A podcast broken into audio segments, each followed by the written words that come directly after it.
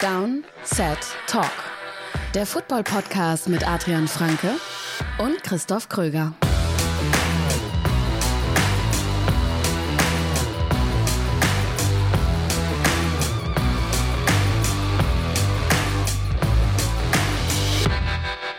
Da gehen wir rein in eine neue Folge Downset Talk. Das ist der offizielle NFL-Podcast von RTL mit mir, Christoph Kröger und Adrian Franke. Einen wunderschönen guten Tag. Ja, ihr könnt uns hören bei RTL Plus und das komplett kostenlos, sowie auf allen anderen Podcast-Plattformen. Und genauso kostenlos gibt es einmal im Monat eine Bonusfolge bei RTL Plus. Da haben wir ein kleines NFL Classics Format. Da sprechen wir immer über ein Spiel der Vergangenheit. Und nächstes Wochenende, beziehungsweise jetzt nicht das allernächste, sondern das drauf, das erste Novemberwochenende, da gibt es ja das erste Deutschlandspiel dieses Jahr, das Mm. erste NFL-Spiel in Frankfurt, die Chiefs gegen die Dolphins. Und ja, das haben wir so ein bisschen als Aufhänger genommen für eine neue ähm, Classics-Folge.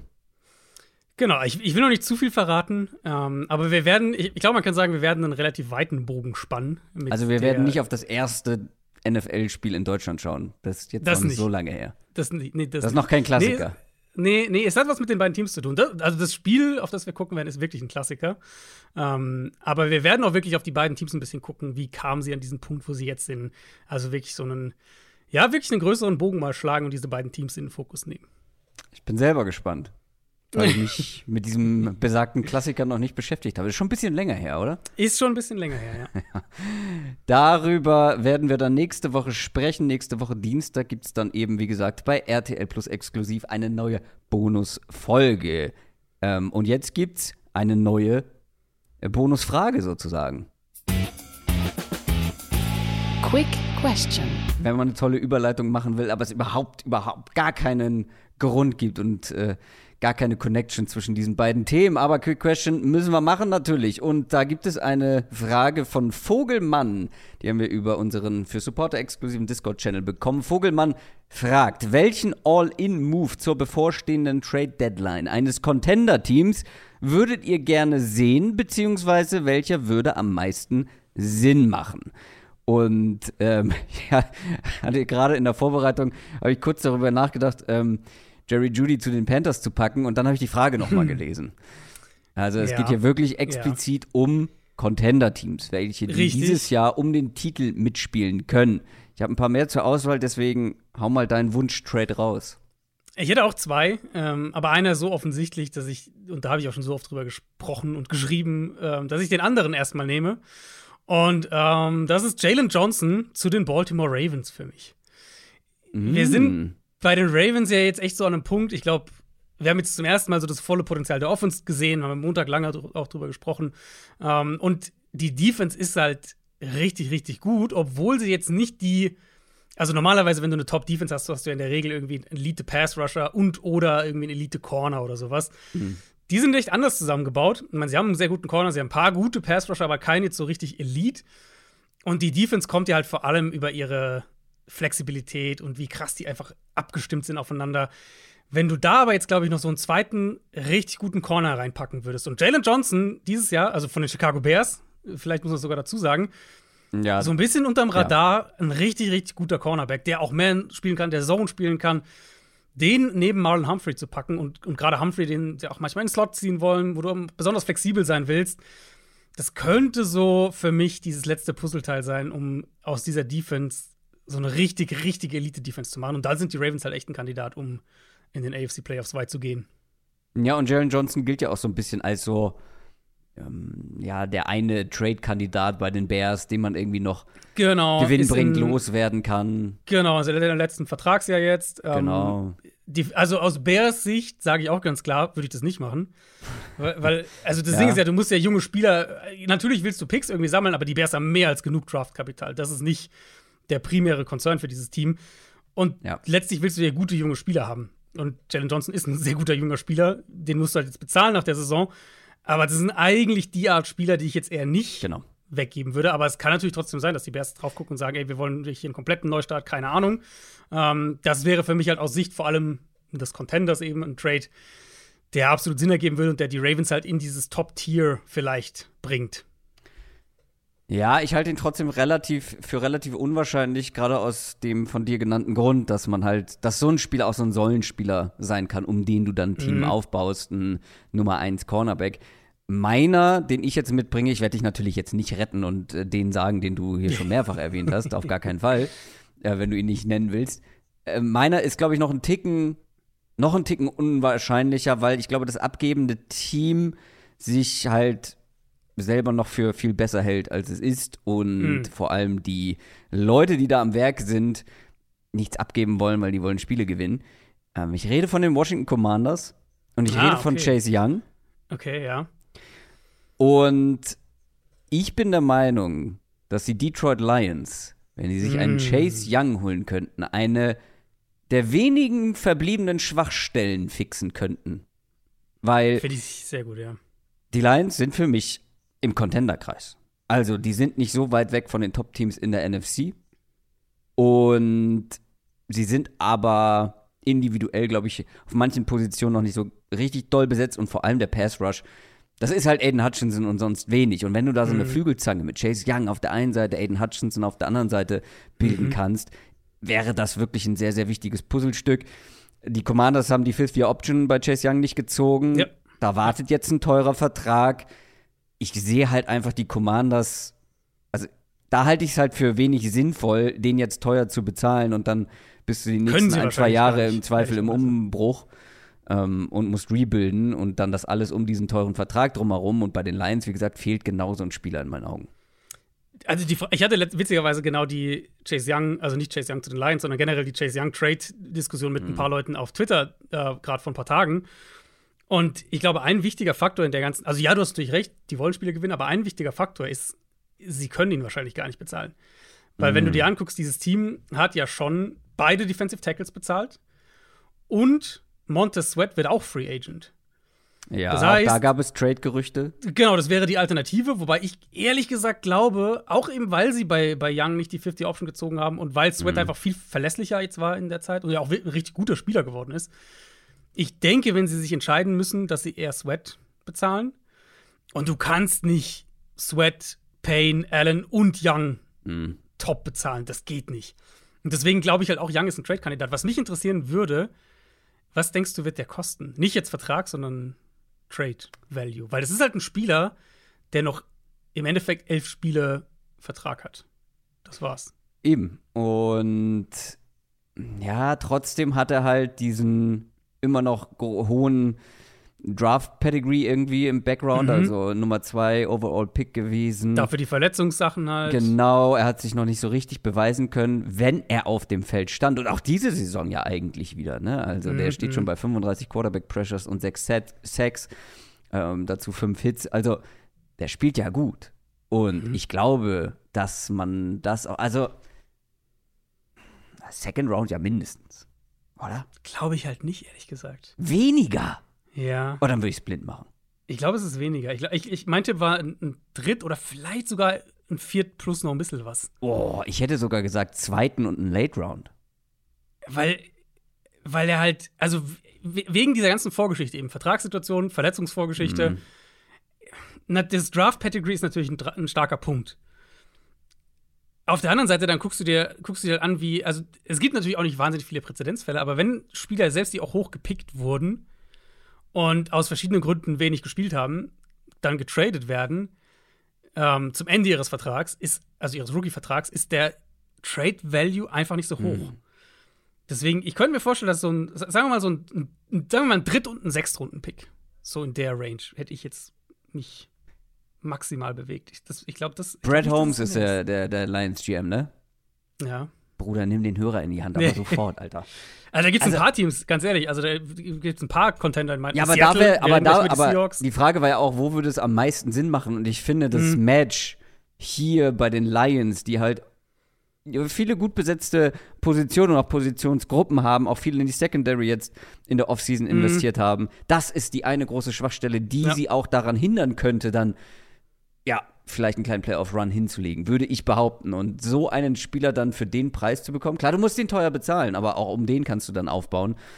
Ähm, also, von dem hast du noch ein paar Jährchen was oder mit ihm. Deswegen, das wäre für mich das beste Match. Also, ich würde mal ein Beispiel reinwerfen. Ähm, weißt du noch, was die Ravens für Roquan Smith bezahlt haben? Relativ viel, oder nicht? Aber das du war ein Zweit- ja, und, Zweit- und Fünftrunden-Pick. ja, Und Roquan Smith ist aber ein, war ja aber ein Der stimmt, der hat mehr gespielt. Standout-Spieler, auch als Ja. er getradet wurde. Und der hatte auch das, auch das hohe Draft-Pedigree, deswegen habe ich ihn jetzt aber der eine ist genommen. Pass-Rusher, der andere ist immer noch Mittellinebacker. Richtig, ne? Positional Value ist ein Unterschied, ganz klar. Mhm. Also ich glaube nicht, dass du mehr. Also zweit, zweit und fünft wäre tatsächlich so mein Gefühl gewesen. Ich meinte ja eben zweiter und ein Late Round. Lass es ein Fünftrunden-Pick sein. Und zweiten und fünf würde ich halt machen aus Lions Sicht. Aber dann bezahlst du ihn auch. Ne? Ja, wenn ja, das klar. Machst, Also den holst du nicht für einfach nur den Rest der Saison. Also genau, gar kein ja. Team wird das machen. Glaube ich. Das denke das denk ich auch nicht, ja. ja es würde, also sag niemals nie, es muss, reicht ja auch ein GM, der irgendwie den halt Pre-Draft unfassbar mochte und jetzt die Chance sieht, den zu kriegen. Äh, und das waren einige, wenn wir uns daran das waren wahrscheinlich erinnern, einige, genau. was das für ein Ähm, Prospect war. Richtig, aber ich, ich also ich, ich könnte mir vorstellen, dass wenn Chase Young getradet wird, dass der Value weniger ist, als die meisten denken. Das kann gut sein. Umso eher würde ich halt GMs raten, das zu tun, weil wie gesagt, wenn er auf dem Feld steht, wenn er fit ist, dann ist er gut und auf so einer High-Value-Position. Da haben einige, ich glaube, da haben ja, wie du auch schon gesagt hast, mehrere Teams und auch Ja. mehrere Contender durchaus Ja. noch Bedarf. Aber die Lions fände ich halt besonders spannend an der Stelle. Das war unsere Quick Question. Kommen wir zu den News. News aus der NFL. Stichwort Trades die und Stichwort Contender-Teams, die für Spieler traden. Die Philadelphia Eagles haben, wir haben es mehrfach angesprochen, Bedarf und zwar in ihrer Secondary und haben da sich jetzt bei den, bei den Titans bedient. Ja, und zwar genau, witzigerweise genau in der, auf der Position, über die wir vor dem Dolphins-Spiel gesprochen hatten, nämlich auf Safety mit Kevin Byard. Und ich glaube, die Eagles-Perspektive ist ja auch relativ einfach. Ähm, wir Ja. hatten drüber gesprochen, die Mitte dieser Defense ist zu verwundbar, eben auch, weil sie nicht wahnsinnig viel da rein investieren. Viel investiert haben sie jetzt auch nicht, aber Ich halt den Spieler sagen, bekommen, der, der glaub, ich glaube, der kann echt ein Gamechanger für diese Defense sein. Es sind ein Fünft- und ein Sechstrunden-Pick im kommenden Draft, plus Terrell Edmonds, also einer der Eagles-Safeties, die im Gegenzug nach Tennessee gehen aus Eagles Sicht wirklich ein No-Brainer, dieser Move. Zumal ich eben gerade bei Bayard gedacht hätte, dass der vielleicht ein bisschen teurer sein könnte, weil die Titans vor der Saison seinen Vertrag umstrukturiert haben und ihn damit trade-freundlicher gemacht haben, also besser für das aufnehmende Team. Aber er ist halt auch schon 30, das darf man nie vergessen. Ähm, spielt natürlich damit rein, Position spielt natürlich auch mit rein. Aber das ist ein richtig guter Spieler und eben also für mich wirklich genau das, was dieser Defense ehrlicherweise noch gefehlt hat. Ja. Aus Titans Sicht verrät es uns halt einiges. Weil Ja. Bayard war, der hat in acht Jahren nie ein Spiel verpasst für die Titans. Der war jetzt vier Jahre in Folge Team-Captain. Ja. Absoluter Leader in diesem Lockerroom. Das ist der, der die Mannschaft, die vor allem die Defense, glaube ich, vor jedem Spiel eingestimmt hat. Ne? Also wirklich ja, ganz, ja, ganz also wichtiger Mann auch für den Lockerroom. Genau. Und du hast halt auch immer, also es war ja auch einer, der regelmäßig dann die Big Plays in wichtigen Momenten Ja. hatte. Ähm, dass Tennessee so einen Spieler hergibt, sagt uns, glaube ich, was, was, von dem ich nicht gedacht hätte, dass wir das unter Mike Rabel bekommen würden. Das war die auch keine Titans- Mike Rabel-Entscheidung. Also keine, Ja, keine, wo ja. er. Glaubst du? Also ich glaube weiß nicht, dass nicht, eine ich ist. Da wurde nicht. überredet, um das zu machen. Aber zu, ähm, zumindest muss er ja am Ende irgendwie Natürlich, er wird nicht, er wird nicht Nein gesagt haben, weil sonst machen die das nicht. Genau. Aber ich glaube nicht, dass er als jemand mit der Idee auf ihn zukam, gesagt Mhm. hat, ja, gute Idee, machen wir. Ja, wahrscheinlich nicht. Aber sie stehen 2 und 4 und mit dem Trade, der Trade signalisiert für mich halt, dass sie eher mittel langfristig gucken, Ja. diese Saison so ein bisschen abschreiben. Das wird ja an diesem Wochenende mit der Quarterback-Situation weitergehen. Kommen wir nachher noch dazu. Ja. Und die nächste Frage ist dann eben, gibt es noch mehr Trades? Also wird ein Derrick Henry getradet, wird ein Ryan Tannehill getradet, je nachdem, was der Knöchel macht, wird ein DeAndre Hopkins getradet. Also es, es gäbe ja ein paar Optionen, auch so logische Trade-Optionen, wo was, was Alter des Spielers, Zeitfenster fürs Team und so angeht. Wenn man jetzt wirklich sagt, wir wollen den Rebuild einleiten. Dann sind wir bei den Seahawks und da hat sich einer der besten Pass-Rusher verletzt, nämlich Uchenna Nwosu und fällt den Rest der Saison aus. Genau, er hat sich ähm, im zweiten Viertel des Spiels gegen Arizona den Brustmuskel gerissen, das heißt OP aller Voraussicht nach. Und das wäre dann auch das Saison aus. Das ist auf jeden Fall ein Verlust, den Seattle merken wird. Ähm, ich hatte die Seahawks schon vor dieser Verletzung als einen Kandidat auf dem Zettel, um vielleicht noch Richtung Trade Deadline was auf Edge zu machen. Chase Young zum Beispiel. Chase Young zum Beispiel. Jetzt denke ich das ehrlich gesagt umso mehr, weil Die haben ein paar jüngere Spieler, Boye Mafia allen voran, die ganz gut spielen. Aber als ein Team mit Playoff-Ambitionen, als ein Team, das vielleicht ja sogar diese Division gewinnen kann, willst du, glaube ich, schon oder brauchst du schon mehr auf dieser Position. Und ähm, selbst wenn wir sagen, es ist jetzt vielleicht nicht die Chase Young, Brian Burns, Daniel Hunter Kategorie, ähm, wenigstens so jemand wie Carl Lawson, der ja bei den Jets zu haben sein dürfte. Mm, ja. Wenigstens so jemanden reinzuholen. Ich glaube, das wäre schon ein Move, wo ich Seattle dringend zu raten würde.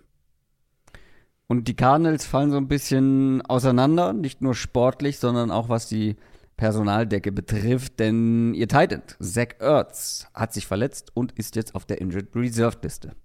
Ja, vom Timing her vor allem bitter. Also eine Oberschenkelverletzung soll nicht allzu schlimm sein, wird wahrscheinlich ähm, danach auch wieder nach den vier Wochen zurückkommen.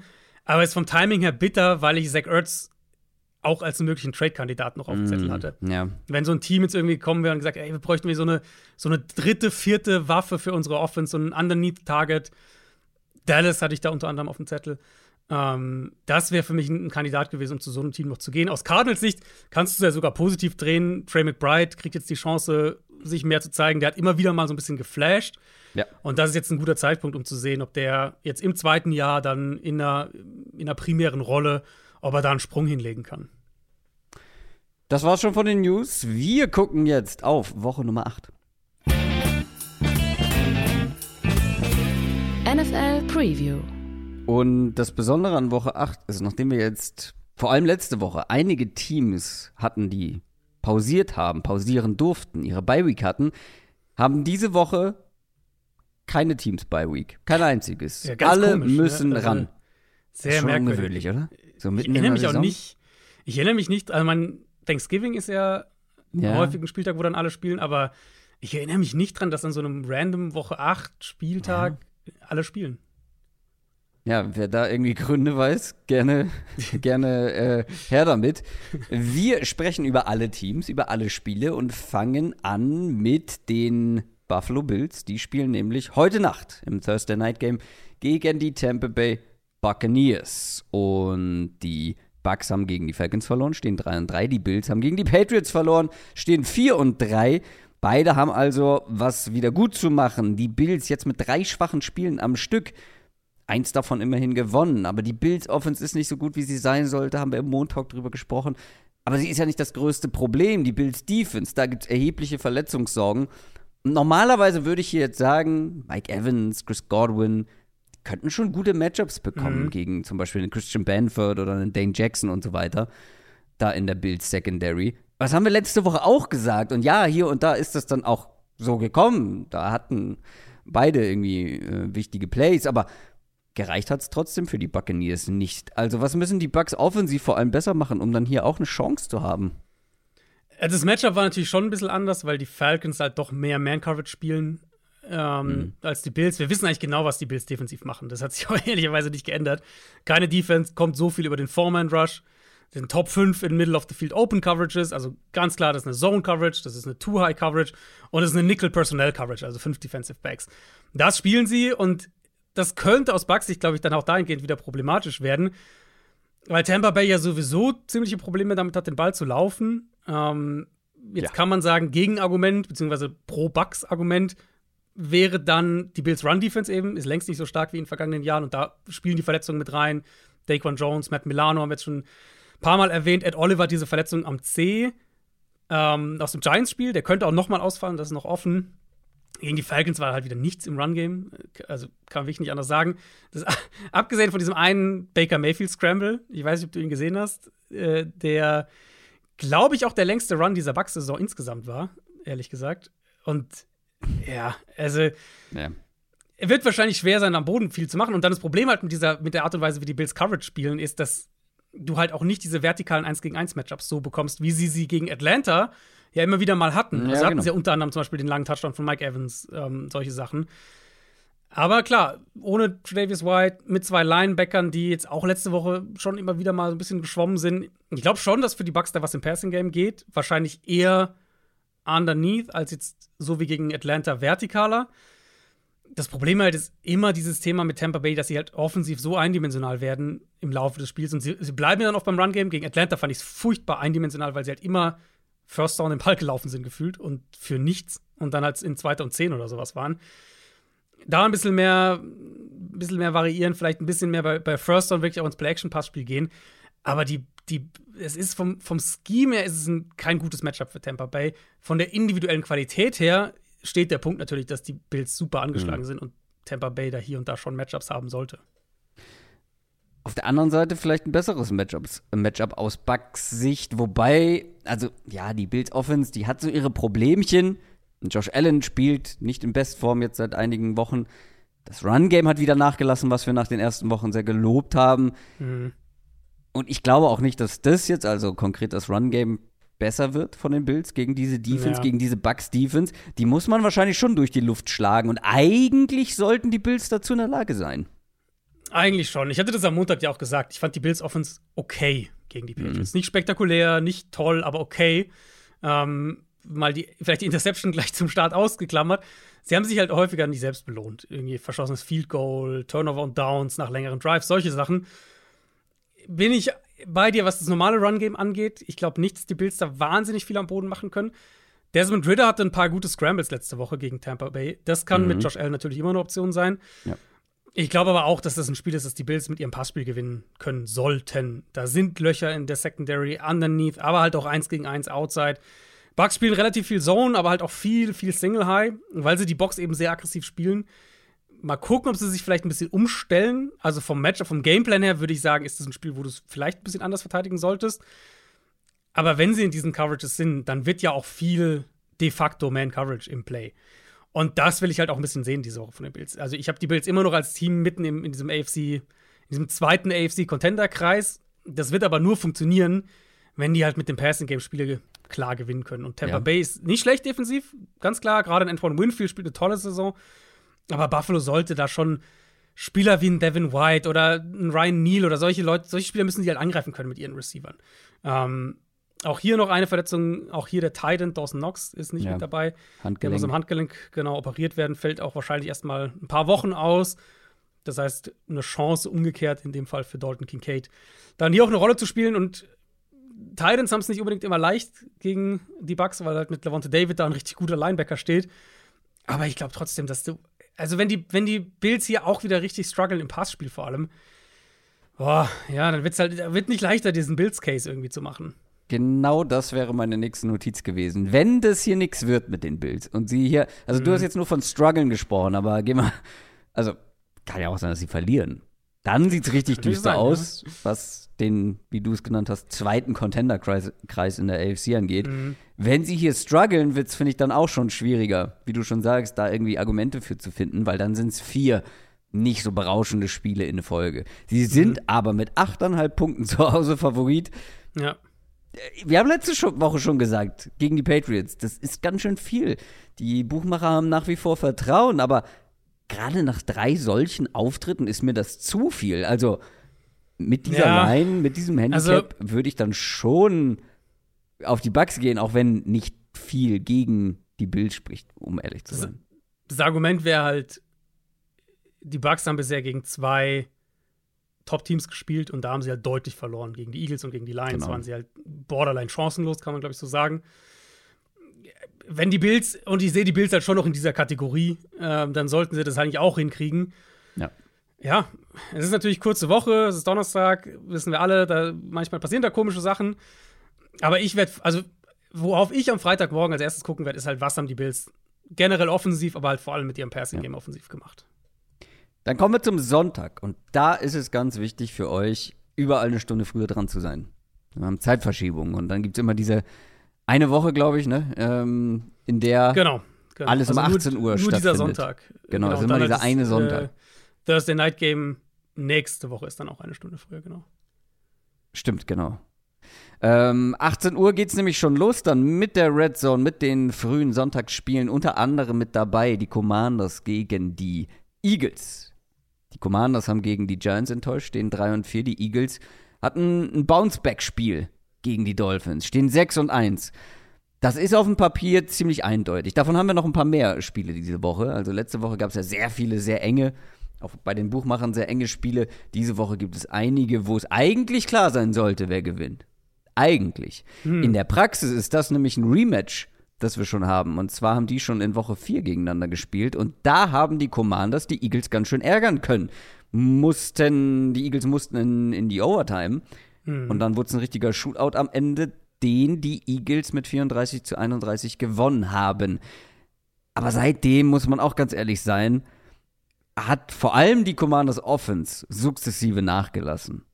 20 Punkte danach gemacht, dann 16 letzte Woche, 7 Ja. und das gegen überschaubare Gegner. Wir stehen jetzt im Fall der Commanders bei vier Niederlagen in den letzten fünf Spielen. Die Luft wird ganz schön dünn für Ron Rivera. Und die Chancen auf Verbesserung stehen jetzt gerade in diesem Matchup echt schlecht. Ja, das, ich bin schon aus dem letzten Spieltag dann rausgegangen, als ich das Giants-Spiel dann auch ähm, mir angeguckt hatte und habe so gesagt, ey, wie lange kann das noch so weitergehen? Das, also das fühlt sich alles so an, als geht es halt einfach dem Ende entgegen und das betrifft nicht nur, aber halt auch Sam Howell. Ähm, aber die Defense enttäuscht halt auch. Ist irgendwie, man hat schon so das Gefühl, es passt im Moment da wenig noch zusammen und, und dann hast du, genau, du hast halt dieses Random-Spiel da gegen die Eagles in Woche 4. Das war echt stark. Die hatten vier Touchdown-Drives, davon drei über 50 Yards, einer über 64, also auch lange Drives. Ähm, auch Drives mit vielen Plays. Und Sam Howell hat auch unter Druck echt ganz gut standgehalten, trotz hoher Pressure Rate gegen sich. Aber da sind wir halt auch beim Thema. Weißt du, kennst du Sam Howells Sack Pace aktuell? Wenn wir es hochrechnen nee, auf die Saison? nee wo- die, wo er aber die wird würde? sehr, sehr hoch sein. Willst du raten? Die Sack Pace. Sag mir mal, was, was, was hat denn so ein Quarterback an, an Sacks im Also Jahr? ich, ich, ich kann dir also sagen, viele der sind so Rekord, 50, oder? Ja, der Rekord sind äh, 76 Ja, für okay. Quarterbacks in einer Saison gesackt. Also ein oft, ge, ein viel gesackter Quarterback hat dann schon, ist dann schon so bei 50, glaube ich. Mhm. Ähm, seine Sack Pace wird sein, ich sage jetzt mal 67. Ja, da bist du schlanke 30 daneben. Was? 97 ist aktuell sein Pace. Ähm, das Dazu 21 muss man mehr. fairerweise sagen. Ja. ja. Sam Howell hält den Ball zu lang. Haben wir schon häufig drüber gesprochen. Aber Ja. letzte Woche, was die Protection da für die Commanders für Sam Howell angestellt hat, war schon, war schon, ging schon in Richtung Arbeitsverweigerung. Also da kam der Druck so schnell durch teilweise von den Giants. Mhm. Ja, irgendwie, also klar, Sam Howell muss schneller werden in seiner Entscheidungsfindung, aber wenn der so schnell kommt, der Druck, dann bist du halt auch machtlos irgendwo. Ja, es ist halt eine Mischung. Also in den meisten Spielen würde ich sagen, war der war Howell oft der Hauptschuldige. Ja, letzte Woche nicht. Letzte Woche, ja, und letzte Woche was halt so, was ich halt dann in, in dem Matchup vor allem, ähm, das war so ein anderer Kritikpunkt nochmal. Also wir wussten ja, dass die Giants da viel blitzen werden und haben sie ja auch gemacht. Die haben über 60 Prozent seiner Dropbacks geblitzt. Dass halt Washington da nicht mehr einfache Antworten auch für ihn hatte. Also dass sie da halt nicht mehr Ideen hatten, um das zu kontern. Das, das fand ich halt so ein bisschen ärgerlich. Ich meine, das liegt dann wahrscheinlich auch manchmal an Howell, der dann vielleicht den, den Checkdown oder den Hot Read oder was auch immer nicht nimmt. Das ist natürlich dann auch ein anderes Problem.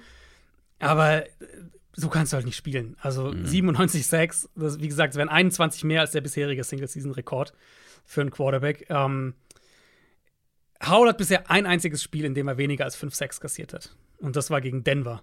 Die Cardinals hatten 6 gegen ihn, die Bills hatten 9, die Bears, Eagles und Falcons 5 und die Giants. Die Giants hatten der gesamten Saison bisher noch keine 6 Sacks. Und dann hatten sie 6 letzten äh, Sonntag. Eagles werden Reed Blankenship, denke ich, zurückbekommen. Kevin Bayard jetzt neu in dieser Defense mit drin. Da bin ich sehr gespannt, wie das im ersten Spiel aussieht.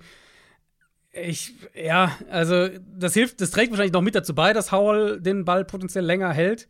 Ähm, mit, mit zwei guten Safeties sind die Eagles dann noch mal besser dafür ausgestattet, um das hervorzukitzeln. Und ich, ja, ich schaue halt echt auf dieses Matchup jetzt nach den Niederlagen gegen Chicago, gegen die Giants. Gegen Atlanta haben sie ja letztlich auch nur gewonnen, weil Desmond Ritter das halt weggeworfen hat. Ähm, und da denkst du halt schon so, also wie lange kann das noch gut gehen? Und die erste Reißleine wäre natürlich, ähm, Jacoby Brissett reinzuwerfen. Ja, jetzt machen wir mal halblang, ne? nee, was soll ich denn? Ich kann, ich, irgendwann, irgendwann fehlen mir die Argumente.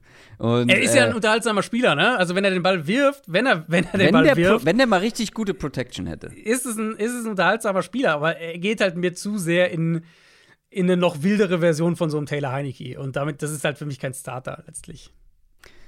Vor allem, ja, geben wir ihm mal nochmal dieses Spiel gegen die Eagles, weil er halt im, ich nenne es Mhm. jetzt mal Hinspiel, so gut aussah. Vielleicht kann er das wiederholen. Wenn nicht, dann glaube ich, muss man schon mal über Jacoby Brissett nachdenken und das werden die Verantwortlichen bei den Commanders auch tun, weil ihre Jobs sind Richtig. on the line.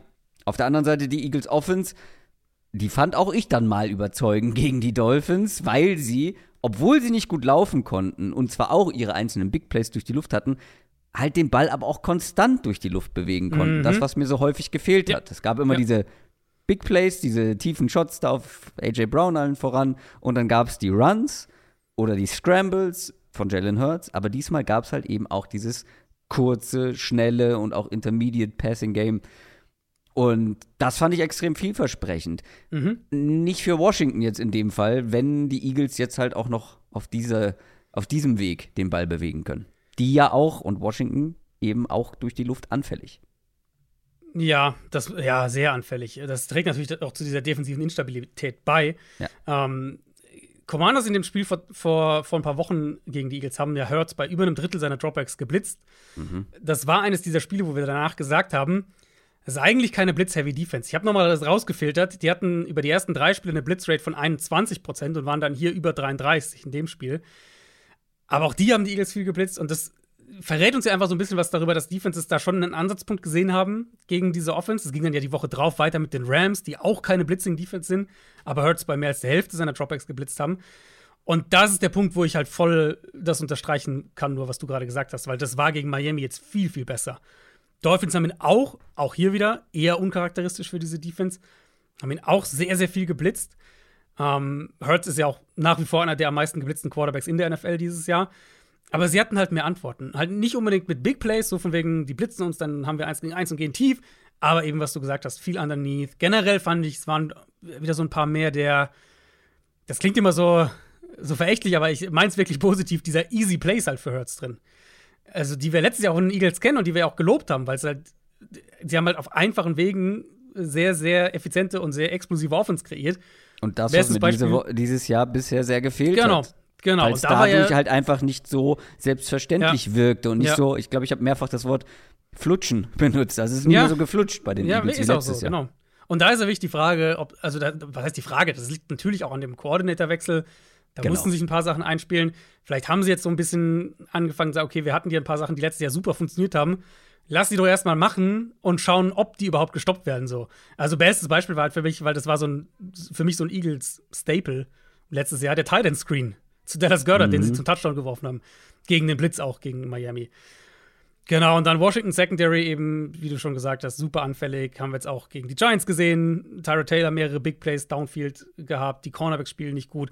Und selbst die Run-Defense, trotz all dieser Ressourcen in der Defensive Line und in der Front generell, Run-Defense auch nur irgendwo so Mittelliga, Mittelfeld, irgendwo da. Ähm, also, wenn der Trend sich bei beiden Teams bestätigt, dann sollten die Eagles das hier wesentlich klarer gewinnen als das Spiel Ja. in Woche 4. Letzter Punkt noch: Hurts hatte diese, diese Kniestütze ja im zweiten Spiel, in, in der zweiten Hälfte gegen Miami.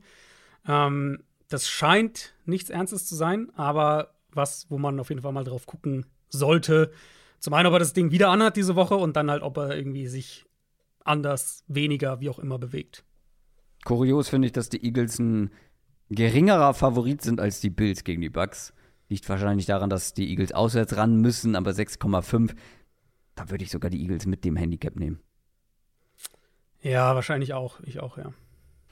Und damit sind wir bei den Pittsburgh Steelers. Die spielen gegen die Jacksonville Jaguars. Die Jaguars haben jetzt vier Spiele in Folge gewonnen, stehen 5 und 2.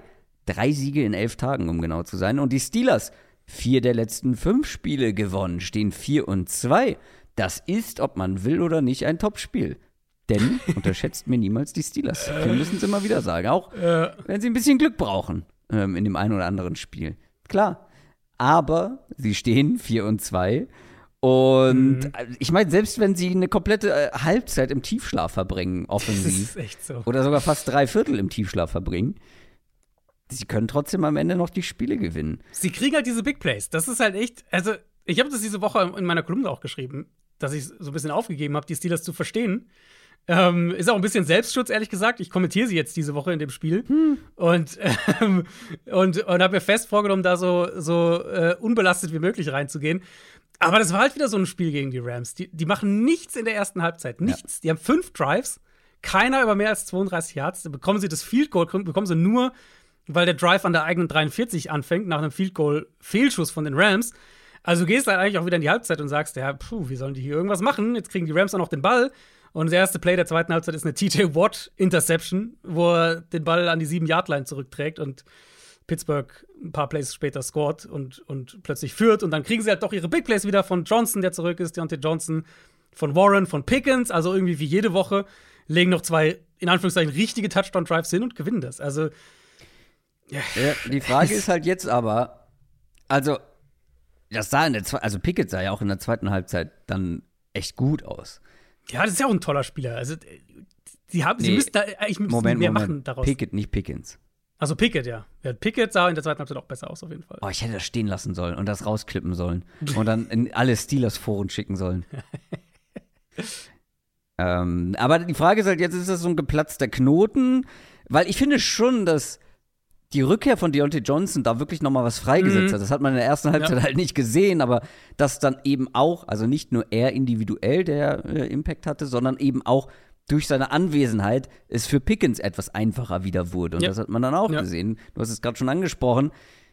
Sehen wir jetzt eine bessere Steelers Offense? War das ein positiver Ausrutscher? Weil jetzt spielt man gegen eine ganz gute Jaguars Defense. Was erwartest du? Ja. Ehrlich gesagt, das gleiche wie immer. Also, wir können jede Woche drüber reden, wie statisch das ist und wie ineffizient das ist. Die haben gegen die Rams vier Play-Action-Pässe und einen Screen geworfen. Und der Screen war incomplete. Die haben ja die haben keine easy Buttons in dieser Offense. Also, das, was wir gerade bei den Eagles gesagt haben, das existiert hier nicht. Aber sie kriegen halt diese Big Plays. Und das in Kombination natürlich mit der eigenen Defense hält sie in vielen engen Spielen. Das wird es hier auch wieder brauchen. Die Jaguars haben eine gute Run-Defense. Ich meine, Pittsburgh kommt eh nicht über ein konstantes Run-Game, wenn dann eher über, über ein paar einzelne Jalen Warren Big Plays. Tyson Campbell ist für mich das große, große Fragezeichen, der dann letzte Woche ja nicht gespielt hat mit seiner Oberschenkelzerrung. Ähm, das war natürlich eine kurze Woche für Jacksonville. Die haben donnerstags ja schon gespielt gegen die Saints. Es hatte ein bisschen Zeit. Ich habe leider jetzt noch kein Update gesehen der wäre natürlich super wichtig hier. Gerade weil er halt so derjenige ist, den du dann in kritischen Momenten gegen Pickens stellen kannst. Das wäre für mich so das Matchup to watch, wenn Tyson Campbell spielt. Und wenn er nicht spielt, mhm. denke ich, dann, dann wird Pickens ja wieder ein Mismatch-Problem irgendwo werden. Äh, Pat Fryermuth hatte ja so ein bisschen einen, einen, Rückschlag mit seiner Verletzung. Der ist jetzt erstmal raus. Deswegen kann ich mir hier auch sehr, sehr gut im Endeffekt, gerade falls Tyson Campbell spielt, kann ich mir sehr gut ein Deontay Johnson-Spiel wieder vorstellen, der dann underneath da am ehesten derjenige ist, der sowas wie der, der Motor der Offense irgendwie ist. Die Steelers Defense ist halt auch ein großer Grund dafür, dass diese Spiele halt so ja. eng bleiben, dass diese ja. Big Plays dann am Ende ausreichen, dass die Steelers Offense, die dann doch über weite Strecken überschaubar spielt, vier von sechs Spielen gewinnen konnte. Mhm. Und die Jaguars Offense, ich weiß nicht, ich weiß nicht, Adrian. Also bei The Athletic habe ich heute gelesen, die Jaguars seien ein, seien ein Contender. Unter anderem, weil mm. Lawrence so stark spielt. Und ich, ich schätze ja The Athletic wirklich sehr und die Autoren, die dahinter stecken. Da gehe ich aber, glaube ich, nicht mit. Also. Also ähm, Lawrence spielt gut. Lawrence spielt gut, gar keine Frage. Und jetzt hat er auch noch als Runner geglänzt gegen die ja. Saints. Also, ja. da, das steht außer Frage. Aber ob dieses Team, ob diese Offense so weit ist, wie sie jetzt mm. halt zeitweise aussah, aber ich meine, ja. selbst das Spiel gegen die Saints ist dann, wurde wieder dann ähm, eng, oder man hat es eng werden lassen. Und die Saints Defense ist jetzt, also, das war keine leichte Aufgabe und die Steelers Defense wird halt auch nicht unbedingt leichter jetzt. Also gerade, wir mhm. sagen es jede Woche, so eine Front mit TJ Watt allen voran, der kann ja. ja auch mal komplett den Zahn ziehen, offensiv. Ja, ganz andere Herausforderungen auch. Ne? Saints kommen vor allem über ihre Secondary mhm. und Pittsburgh kommt halt über diese Front. Aber würdest du, um diese These nochmal kurz aufzugreifen, würdest du Jacksonville in diesen zweiten AFC-Bucket werfen oder hast du sie sogar im dritten? Also der erste wäre halt für mich nur Kansas City und dann der zweite für mich Baltimore, Buffalo, Miami. Ja, da Vielleicht. das Thema hatten wir ja am Montag schon. Baltimore ist bei mir mit in dem oberen Bucket. Mhm. ähm, da würde ich die Dolphins jetzt auch noch nicht rausschmeißen wollen, ehrlicherweise. Ja, in dem Zwe im zweiten Tier wahrscheinlich schon. Weil da gehören sie für mich schon auch. Ja, hin. doch. Das schon, aber das ist dann für mich nicht mehr der Contenderkreis. Also das ist der erweiterte Contenderkreis, mm, wenn ja, so ja, wollt. Aber ja. Mhm. ich würde die Jaguars aktuell nicht als Contender betrachten. Das sieht auf dem Papier alles ganz gut aus, jetzt mit, mit 5 und 2. Aber man muss erstens gucken, gegen wen und vor allem wie.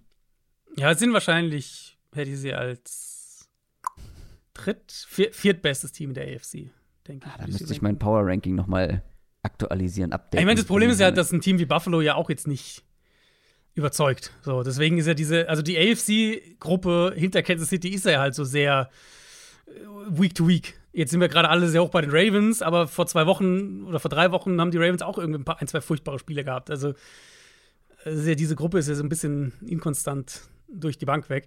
Ich glaube, für Jacksonville offensiv, ehrlich gesagt, ein ganz wichtiger Faktor ist einfach Calvin Ridley wieder mehr ins Spiel zu bringen. Der hat die letzten sechs Spiele jetzt, also im Prinzip ab dem zweiten Saisonspiel, hatte der ein Spiel mit über 40 Receiving Yards. Das waren eben diese 122 gegen Buffalo. Letzte Woche ein Catch für, bei vier Targets für fünf Yards gegen New Orleans. Mhm. Ähm, ich glaube wirklich, sie müssen ihn ein bisschen anders einsetzen. Auch das ging auch jetzt ein bisschen auf Twitter rum die letzten Tage. Vielleicht hat es der eine oder andere gesehen. So die Art und Weise, wie sie ihn verwenden. Ich glaube, da könnten sie viel mehr rausbekommen. Der hat bisher in dieser Saison, ich habe es extra jetzt auch nochmal nachgeschaut, der hat einen einzigen Catch über die Mitte des Feldes. Einen einzigen. Und das waren 14 Jahre irgendwann. Ich will Ridley mehr mit diesen Inbreakern sehen. Das kann ja auch im Zusammenspiel ne, mit Evan Ingram funktionieren oder. Ist, also, die haben ja auch andere Waffen für den Bereich des Feldes, aber die können ja auch zusammenarbeiten. Und Ridley halt weniger als diesen vertikalen Outside Receiver. Die vertikalen Targets kannst du zum Beispiel auch Christian Kirk gehen, geben, auch aus dem, aus dem Slot heraus. Das kann, das kann der sehr, sehr gut. Das haben wir in Arizona gesehen, das haben wir letztes Jahr auch in Jacksonville gesehen. Ähm, das muss nicht über Ridley laufen. Du hast andere Spieler wie ein Zay Jones, der ist jetzt auch noch angeschlagen gerade, aber Du kannst diese Outside, wenn du einen, einen vertikalen Outside-Receiver haben willst, kannst du die, das auch anders besetzen. Ich würde Ridley versuchen, mehr so in den, in, mehr in den Mittelpunkt der Offense zu rücken. Pittsburgh spielt viel Man-Coverage ähm, und natürlich, da wird es Situationen geben, wo ich mir jetzt selbst widerspreche, aber wenn die in, in Single-High sind und in Man-Coverage, dann lass Ridley außen vertikal gehen, weil der wird wahrscheinlich dann seinen Corner schlagen können. Aber ich würde ihn wirklich gern häufiger mehr über die Mitte des Feldes so als, als, als Fokuspunkt des Passspiels sehen, weil ich glaube, das würde der Offense wirklich gut tun. Und dann müssen wir natürlich über die Pass Protection sprechen, weil es gibt halt hier mhm. ein enormes Mismatch. Und das ist eben TJ Watt gegen Anton Harrison, der, der Rookie Right Tackle für die Jaguars. Jaguars Line insgesamt, finde ich, hat sich schon ein bisschen stabilisiert. Das würde ich schon sagen. Ähm, aber das Matchup hier liegt ja auf der Hand. Watt kommt ja auch eigentlich immer über die rechte Seite der Offense. Also, das wird das primäre Matchup sein. Und ich gehe sehr davon aus, dass die Jaguars hier Harrison helfen müssen. Und das limitiert sich dann natürlich auch wieder anderswo in der Offense. Ich bin sehr gespannt auf dieses Spiel, weil Jacksonville mhm. ist mit zweieinhalb Punkten auswärts ja. favorisiert und ja.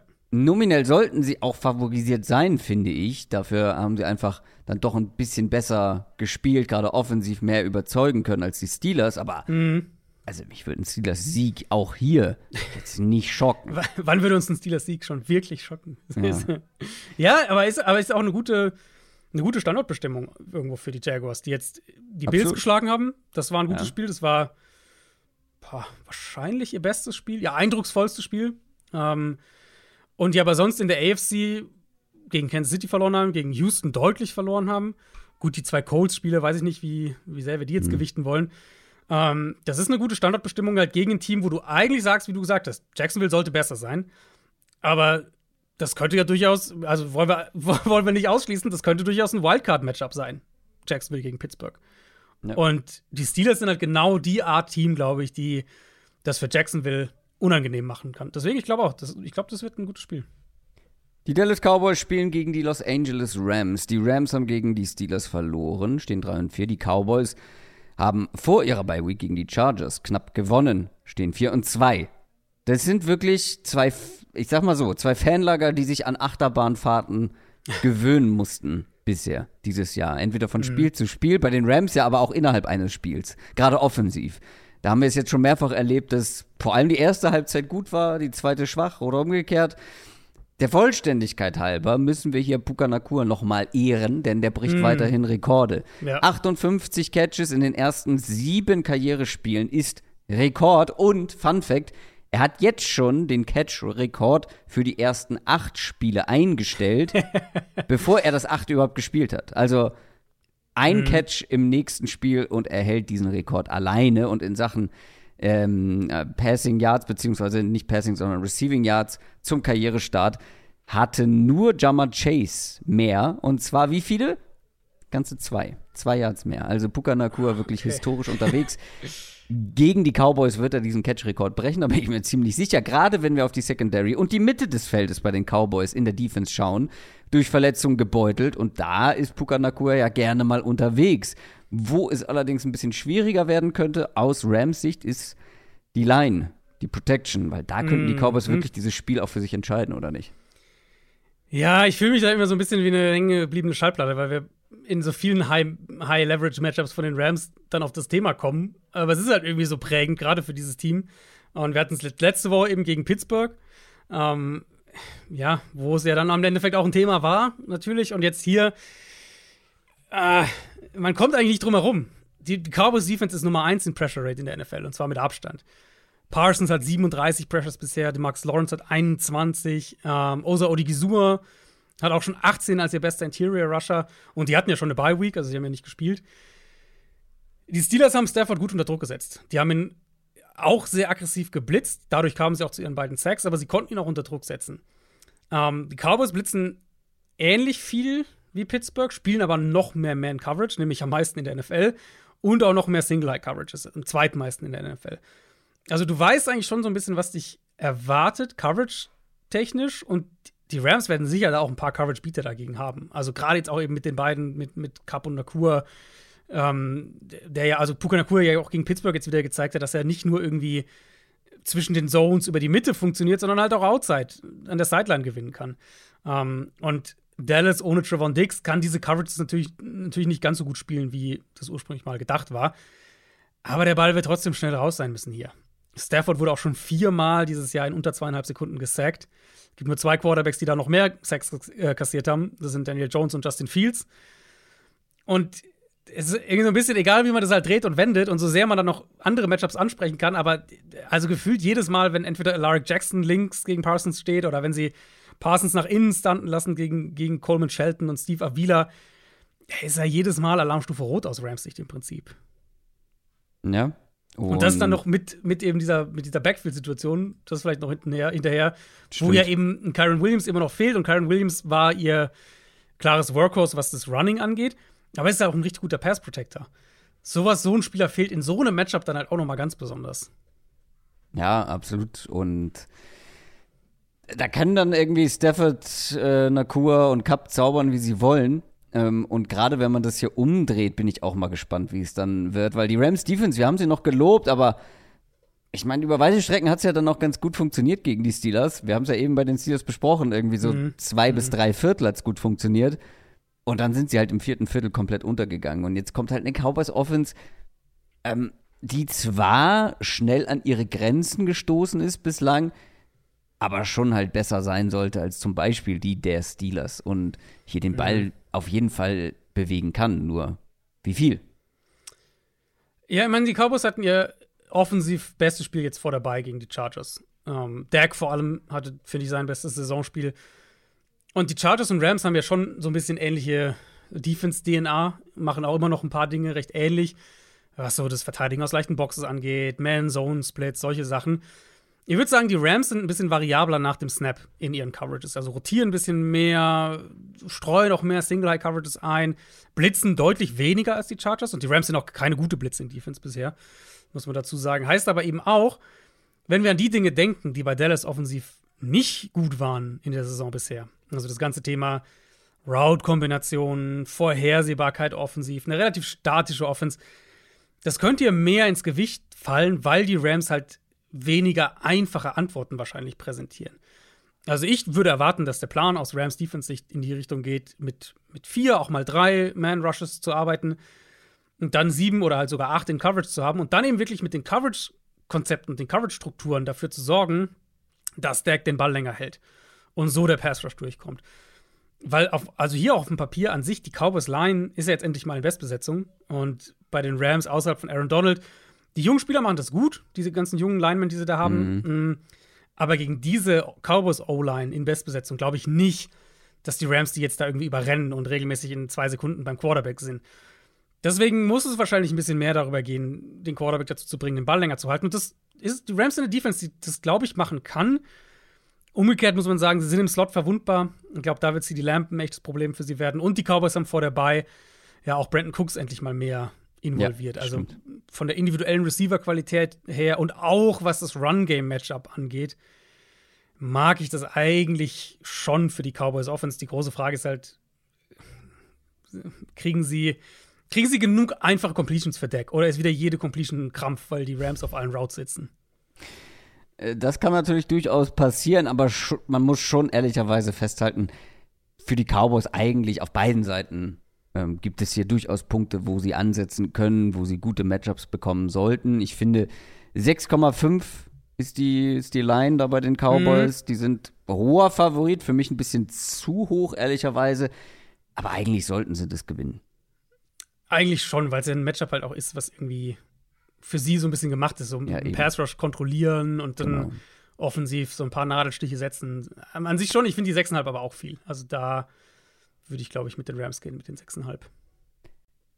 Die Miami Dolphins müssen gegen die New England Patriots ran. Die, Pil äh, die, die Pills, genau. Die Patriots haben die Bills geschockt, stehen 2 und 5. Die Dolphins haben das Topspiel gegen die Eagles verloren und stehen 5 und 2. Also umgekehrte Records und umgekehrte Vorzeichen. Also die Patriots, die kommen mit Rücken, wenn die kommen mit Selbstvertrauen, haben wahrscheinlich das beste Saisonspiel, vor allem von Mac Jones, gehabt wenn die jetzt auch das hier gewinnen sollten, ja, dann mhm. geht vielleicht doch noch was diese Saison. Auf der anderen Seite, die Dolphins, hat doch eher ein ernüchterndes Topspiel erlebt gegen die Eagles.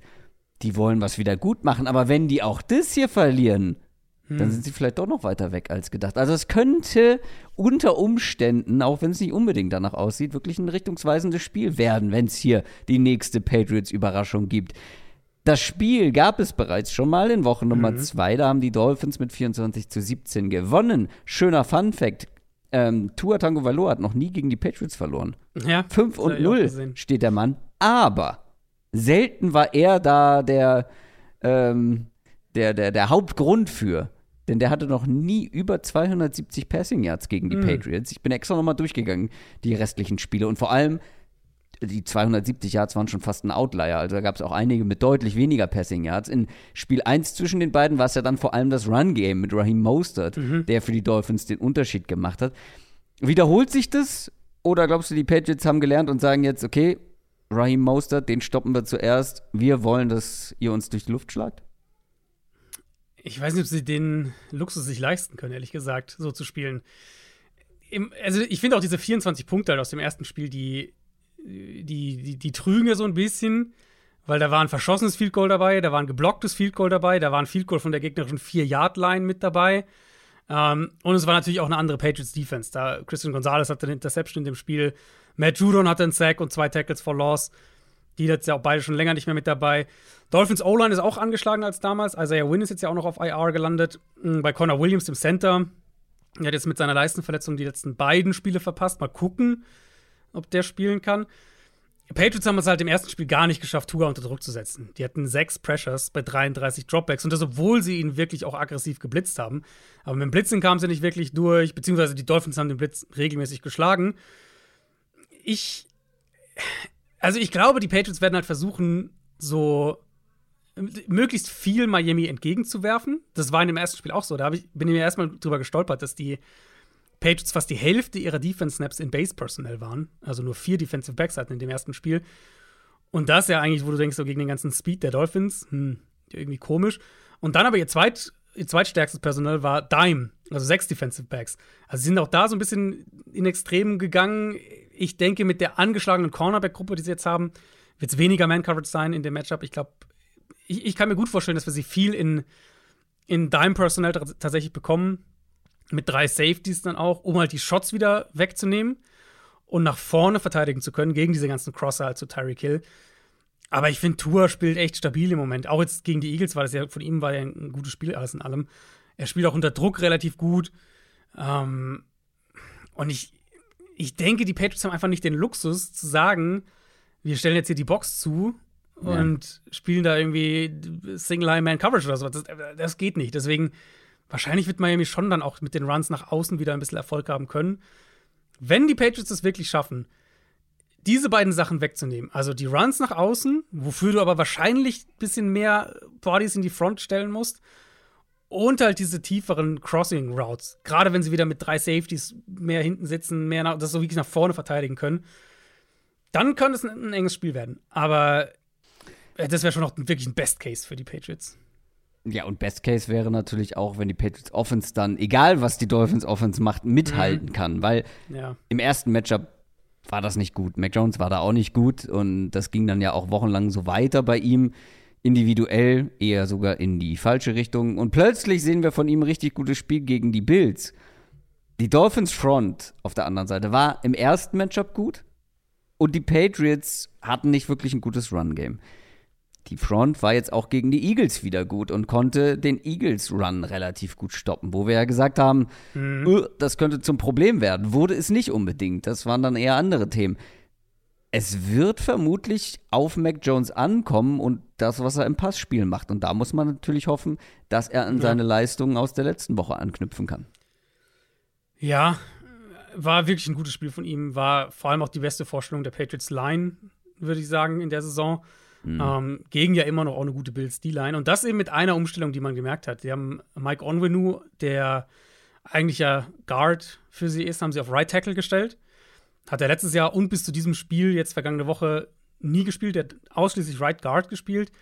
Hat 2021 hat er ein bisschen Right Tackle gespielt, aber ähm, jetzt war ja Right Tackle sowieso ein bisschen ein Problem in der Line. Sie hatten Riley Reef geholt, der so ein bisschen die Veteran-Übergangslösung sein sollte. Der hat jetzt aber eh den Großteil der Saison verpasst, ist mit der, mittlerweile auch auf IR. Wenn diese Kombination jetzt für sie funktioniert, ich glaube, dann kann ihnen das echt auch eine Stabilität geben. Mhm, auch dann vielleicht übers Run-Game ein bisschen, was, ein bisschen mehr darüber auch kommen können. Und dann halt Mac Jones, ja, wenn er dieses, dieses Tief jetzt hinter sich hat, mh, wir wieder mehr den soliden Game Manager bekommen, dann kann New England, glaube ich, den Ball schon noch bewegen gegen diese Dolphins Defense. Es ist jetzt nicht spektakulär, es ist nicht explosiv, aber einfach nur in Woche zwei, wenn wir darauf gucken, da hatten die Patriots 23 First Downs, sie hatten über 4 Yards pro Play, sie waren 7 von 15 bei Third Down. Also okay erstmal. Sie brauchen halt ein relativ fehlerfreies Spiel und das hatten sie im ersten Spiel nicht gegen Miami. Sie hatten einen Fumble von Douglas tief in der gegnerischen Hälfte, sie hatten eine Interception bei einem Pass von der gegnerischen 22 und dann den Turnover und Downs an der gegnerischen 33 zum Ende. Also zwei, also drei, im Prinzip drei kritische Turnover. Aber die Herangehensweise, diese Dolphins Defense underneath immer und immer wieder zu attackieren und dann so ein, zwei Chunk Plays in der Midrange zu bekommen das ist ein Mittel, was funktionieren kann und das ist etwas, was den Patriots ja auch liegt. Ich habe es gerade für das Spiel auch nochmal nachgeguckt. Mac Jones in Woche 2 gegen die Dolphins. Bei Passen underneath, also sozusagen Line of Scrimmage bis 9 Yards tief, 17 von 17 gewesen. Wenn er tief mhm. gegangen ist, also Pässe 20 plus Air Yards, keine einzige Completion gehabt, 0 von 5. Das beschreibt es eigentlich ziemlich gut, aber es ist okay, weil die Patriots, wenn sie effizient sind offensiv, wenn Mac Jones so spielt, können sie damit den Ball halt bewegen und die Dolphins Defense ist genau da ja auch verwundbar.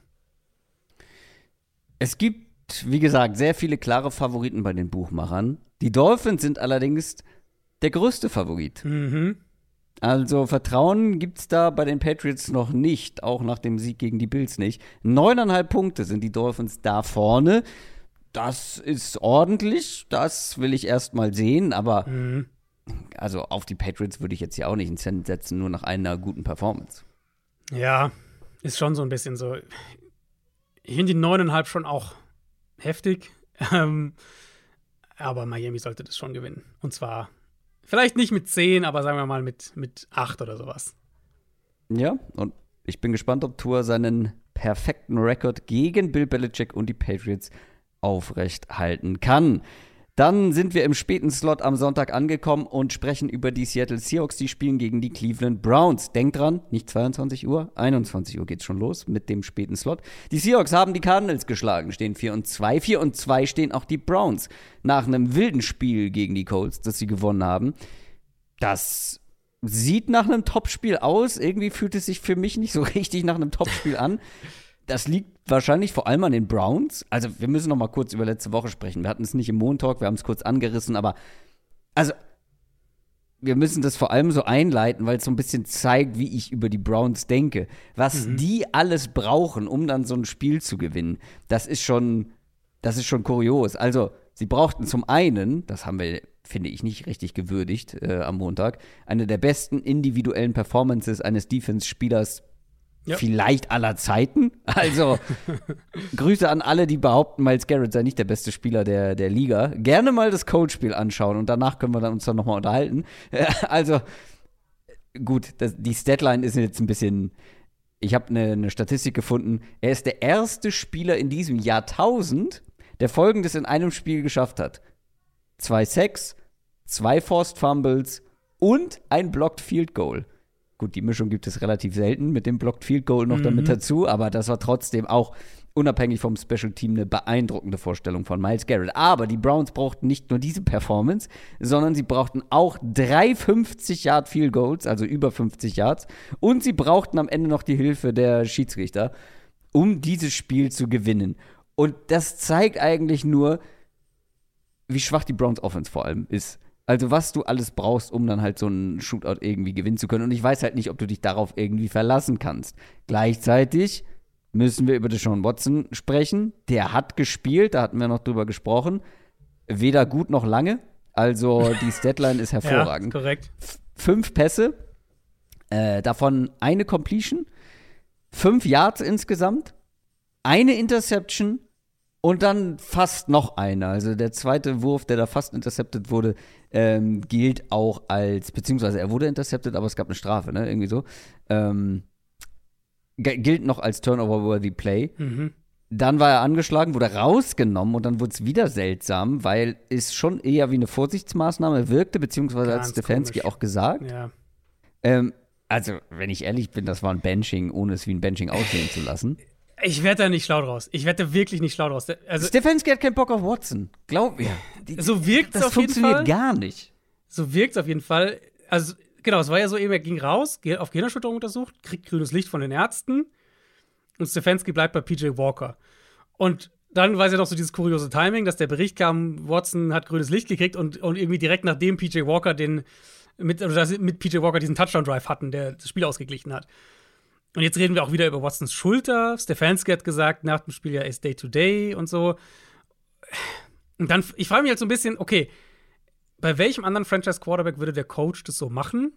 Ähm, bei welchem anderen würde der den draußen lassen für den Backup, wenn die Ärzte grünes Licht geben in-game? Er hat ich weiß, ja gesagt, das ist eine so, Vorsichtsmaßnahme genau, und er hätte ihn da reingebracht, wenn was mit Walker passiert wäre. Ja, ja, das ergibt dann schon wieder keinen Sinn. Aber ja. zu dem ersten Punkt wollte ich jetzt sagen, ich, ich weiß halt ehrlich nicht, ob wir Stefanski jetzt irgendwie dafür loben sollten.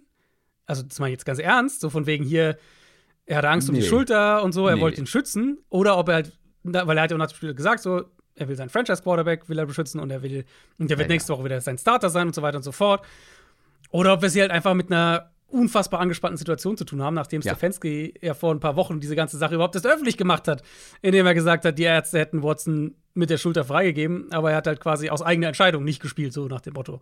Ähm, jetzt berichtet Schäfter ja, äh, jetzt Anfang dieser Woche, was im Zweifelsfall, muss man ehrlicherweise sagen, direkt vom Berater zu Adam Schäfter kommt, dass es eine Verletzung ist an der Schulter, die im Baseball Pitchers bis zu sechs Wochen Pause kostet. Dann frage ich mich, warum spielt er dann überhaupt, wenn er nicht fit ist, dass sie ihn wieder rausnehmen wollen? Ich weiß es nicht. Ich finde es eine super merkwürdige Situation und wir wissen ehrlicherweise auch nicht, ob er diese Woche spielt. Also ist ja jetzt auch wieder offen. Ist komplett offen. Ich bin mir zu 100% sicher, dass das eine angespannte, sehr angespannte Situation ist. Ich mhm. könnte mir vorstellen, dass die beiden vielleicht einfach gar nicht miteinander klarkommen und zum anderen, dass Stefanski halt überhaupt nicht mag, wie Watson seine Offense umsetzt. Kann Nämlich sein, meistens ja. nicht so gut. Ähm, und du aber auf der anderen Seite natürlich aber den Druck hast, dass dieser Spieler, für den man so viel Geld ausgegeben hat oder ausgibt, halt eigentlich spielen muss, weil er soll ja der Franchise Quarterback sein, aber er spielt nicht so und er scheint die Offense von Stefanski nicht gut umzusetzen und dann gibt es halt vielleicht auch noch irgendwelche Differenzen, weil sonst stellst du dich als Head Coach nicht hin und schmeißt eigentlich deinen Quarterback unter den Bus. Also hm. da läuft da läuft einiges ähm, nicht optimal, würde ich mal sagen. Die Frage ist halt jetzt, also die Offense ist nicht gut, egal mit wem. Also weder mit Watson noch mit Walker. Und ja. so wird es schwer, gegen gute Teams dann vor allem auch zu gewinnen. Ich habe ja gerade, deswegen habe ich diese lange Einleitung gemacht. Ich habe ja gerade gezeigt oder nochmal erzählt, was die alles gebraucht haben für Kuriositäten, um gegen die Colts zu gewinnen. Die Seahawks gehören schon aber zu den besseren Teams, zu den guten Teams. Ähm, was glaubst du, wie sie sich gegen eine Defense, wo ja ein Uchenna Wosu mhm. fehlt, wir haben es angesprochen, wie die Browns Offense sich da schlagen wird? Also eigentlich für einen Quarterback ist es kein schlechtes Matchup, finde ich. Weil ja, Seattle hat eine gute Run-Defense, ähm, aber der Pass-Rush halt eh so ein bisschen up and down und ohne Wosu fehlt einfach ihr bester individueller Pass-Rusher. Und die Browns haben ja eine gute Line. Joel Bitonio ist auch wieder zurück. Der One Jones macht seine Sache immer besser. Also eigentlich sollte es hier ein paar saubere Pockets geben für den Quarterback. Und dann guckst du auf das Matchup dahinter. Seahawks haben zwar natürlich gute Cornerbacks, sehr gute Cornerbacks sogar. Aber ich glaube, dass ein David und ein Joko hier ein Matchup-Problem sein kann. Ich glaube, dass die Runningbacks im Passspiel ein Problem sein können. Ich glaube, dass ein Elijah Moore hier ein echtes Problem sein könnte. Der, Neg der negative Punkt ist halt sozusagen, wie, also, wie sehr hängen sie vom Passspiel ab offensiv? Weil, wie gesagt, Seahawks mhm. haben eine gute Run-Defense. Browns haben Jerome Ford verloren. Der hat sich im Knöchel verletzt und wird ein bis zwei Wochen lang ausfallen. Der war gut für dieses Run-Game, weil er halt auch wirklich Big Plays gegeben hat. Und, und das ist ein wichtiger Punkt, dass du am Boden mit so einer Offense auch zu Big Plays kommst, was ja mit Nick Chubb so gefühlt immer der Fall ist. Ford hat das auch gut gemacht. Er hatte jetzt schon 17 Forced Miss Tackles und 8 Runs über 10 plus Yards. Das sind 5 Forced Miss Tackles mehr und doppelt so viele Runs über 10 plus Yards wie Josh Jacobs. Und Josh Jacobs hat 40 Runs mehr als Jerome Ford dieses Jahr. Da fehlt Cleveland schon so ein explosives Element in der Offense, was sie mit dem Passspiel kompensieren müssen. Gerade gegen eine gute Run-Defense, aber rein aufs Passspiel bezogen, glaube ich, dass es kein schlechtes Matchup für die Browns ist. Dann haben wir noch die andere Seite, weil die Seahawks, ach, da tue ich mich so ein bisschen schwer, ähm, die Offense so richtig einzuschätzen. Weil ich habe ja gerade gesagt, die Seahawks sind eins der guten Teams, aber wie gut sind sie dann offensiv, wie gut sind sie defensiv, aber sie haben jetzt ähm, oder sie spielen jetzt gegen eine Defense, die eigentlich zu den besten der Liga gehört, mhm. allerdings fast 500 Yards von Gardner Minshew und Co. einstecken musste. Das war alles so random, dieses Spiel. Ich, Super gesagt, random. Also, Super random. ich verstehe das alles nicht, was da passiert es, ist. Es war vor allem, ich weiß nicht, ob ich jemals so ein Spiel gesehen habe. Ich glaube, die, die Jungs im PFF-Podcast haben das auch so beschrieben.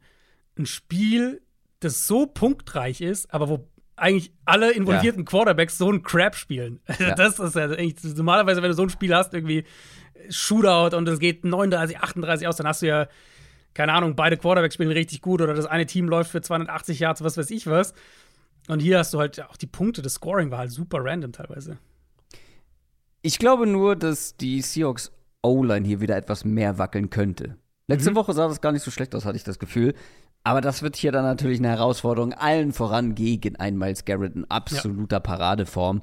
Und vor allem eine Offense, die vielleicht wieder ohne DK Metcalf auskommen muss. Das wäre bitter hier. Also Metcalf habe ich mir ja ganz klar als einen Schlüsselspieler äh, auch markiert für das Spiel, weil sie den, glaube ich, brauchen, um die Browns in ihren Coverages auch herauszufordern.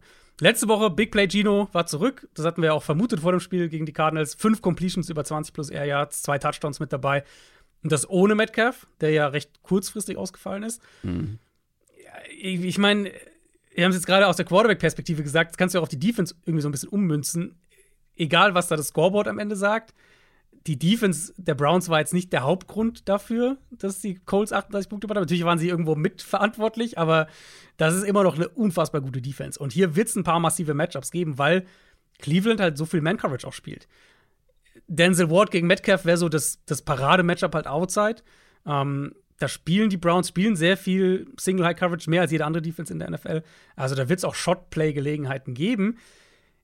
Wichtig wäre, glaube ich, für die Seahawks, damit sie halt diese ganze diese ganze Gleichung sozusagen in, ihr, in ihre Richtung kippen können, wäre halt, dass Metcalf da ist und diese Defense vertikal beschäftigt. Weil eigentlich das Mismatch für mich ist halt wirklich, was im Slot passieren könnte. Tyler Lockett, Jackson Smith und Jigba, der jetzt so ein bisschen ein Breakout-Spiel hatte, gegen die Slot-Coverage, Underneath-Coverage der Browns. Ich glaube, das ist was, was für Seattle funktioniert. Aber wenn die Browns halt keinen Outside-Receiver haben, den sie so richtig fürchten, dann wird es natürlich viel schwerer, underneath die Production hinzukriegen oder aus dem Slot die Production hinzukriegen. Und all das dann natürlich nochmal mit dem zusätzlichen, mit der zusätzlichen Schicht obendrauf. Die Pass Protection muss halt zumindest halbwegs standhalten. Da hatten sie jetzt eine relativ angenehme Aufgabe gegen Arizona. Selbst da gab es ein, zwei Wackler in der Line, aber es ist insgesamt in Ordnung. Seattle spielt im Moment mit einem Backup Center. Evan Brown hat äh, mit der Hüftverletzung letzte Woche gefehlt.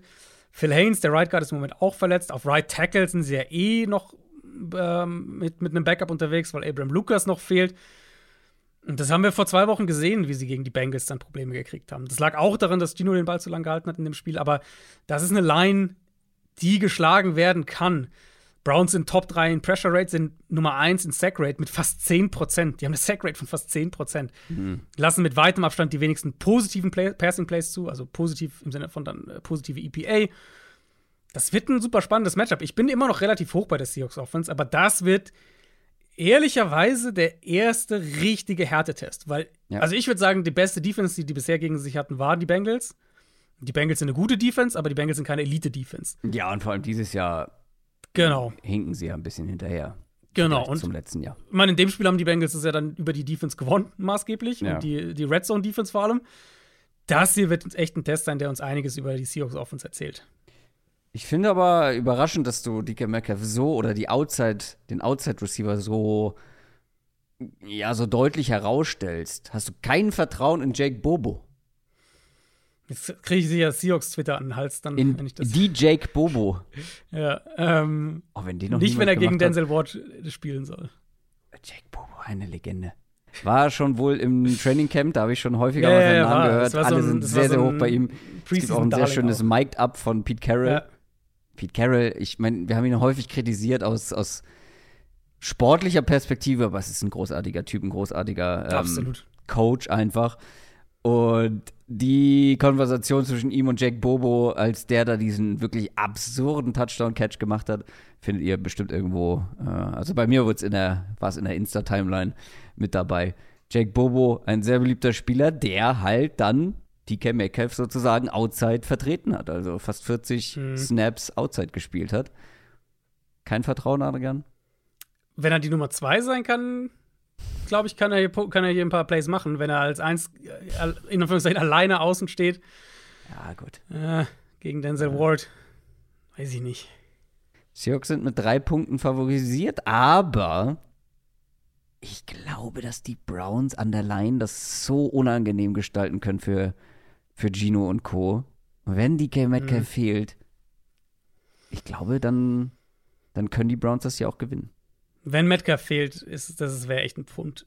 Über die Over-Underline verrät uns ja schon, dass uns hier wahrscheinlich kein Offensivspektakel erwartet. Die liegt bei 39,5. Ja, und wenn es halt eng ist, Low Scoring, können die Browns immer ein Spiel mit ihrer Defense Absolut. Gewinnen. Naja, das sagte er, nachdem sie ein High-Scoring-Game gewonnen haben. Das ist korrekt, ja.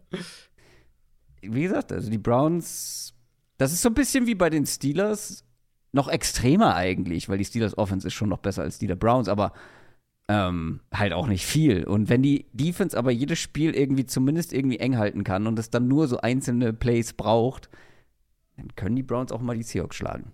Ja, glaube glaub ich, ich auch. Ich, also, mein Problem ist halt, ich glaube, mit PJ Walker glaube ich da nicht dran. Das ist PJ so, Walker hat, hat jetzt schon mehrere Spiele ja, erfolgreich ja wegen, gestaltet. wegen ihm. Das ist egal. Erfolgreich gestaltet. Und am Ende geht es ja darum. Ja. Am Ende geht es darum, gewinnst du, wie gegen die 49ers, wie gegen die Colts. Oder nicht?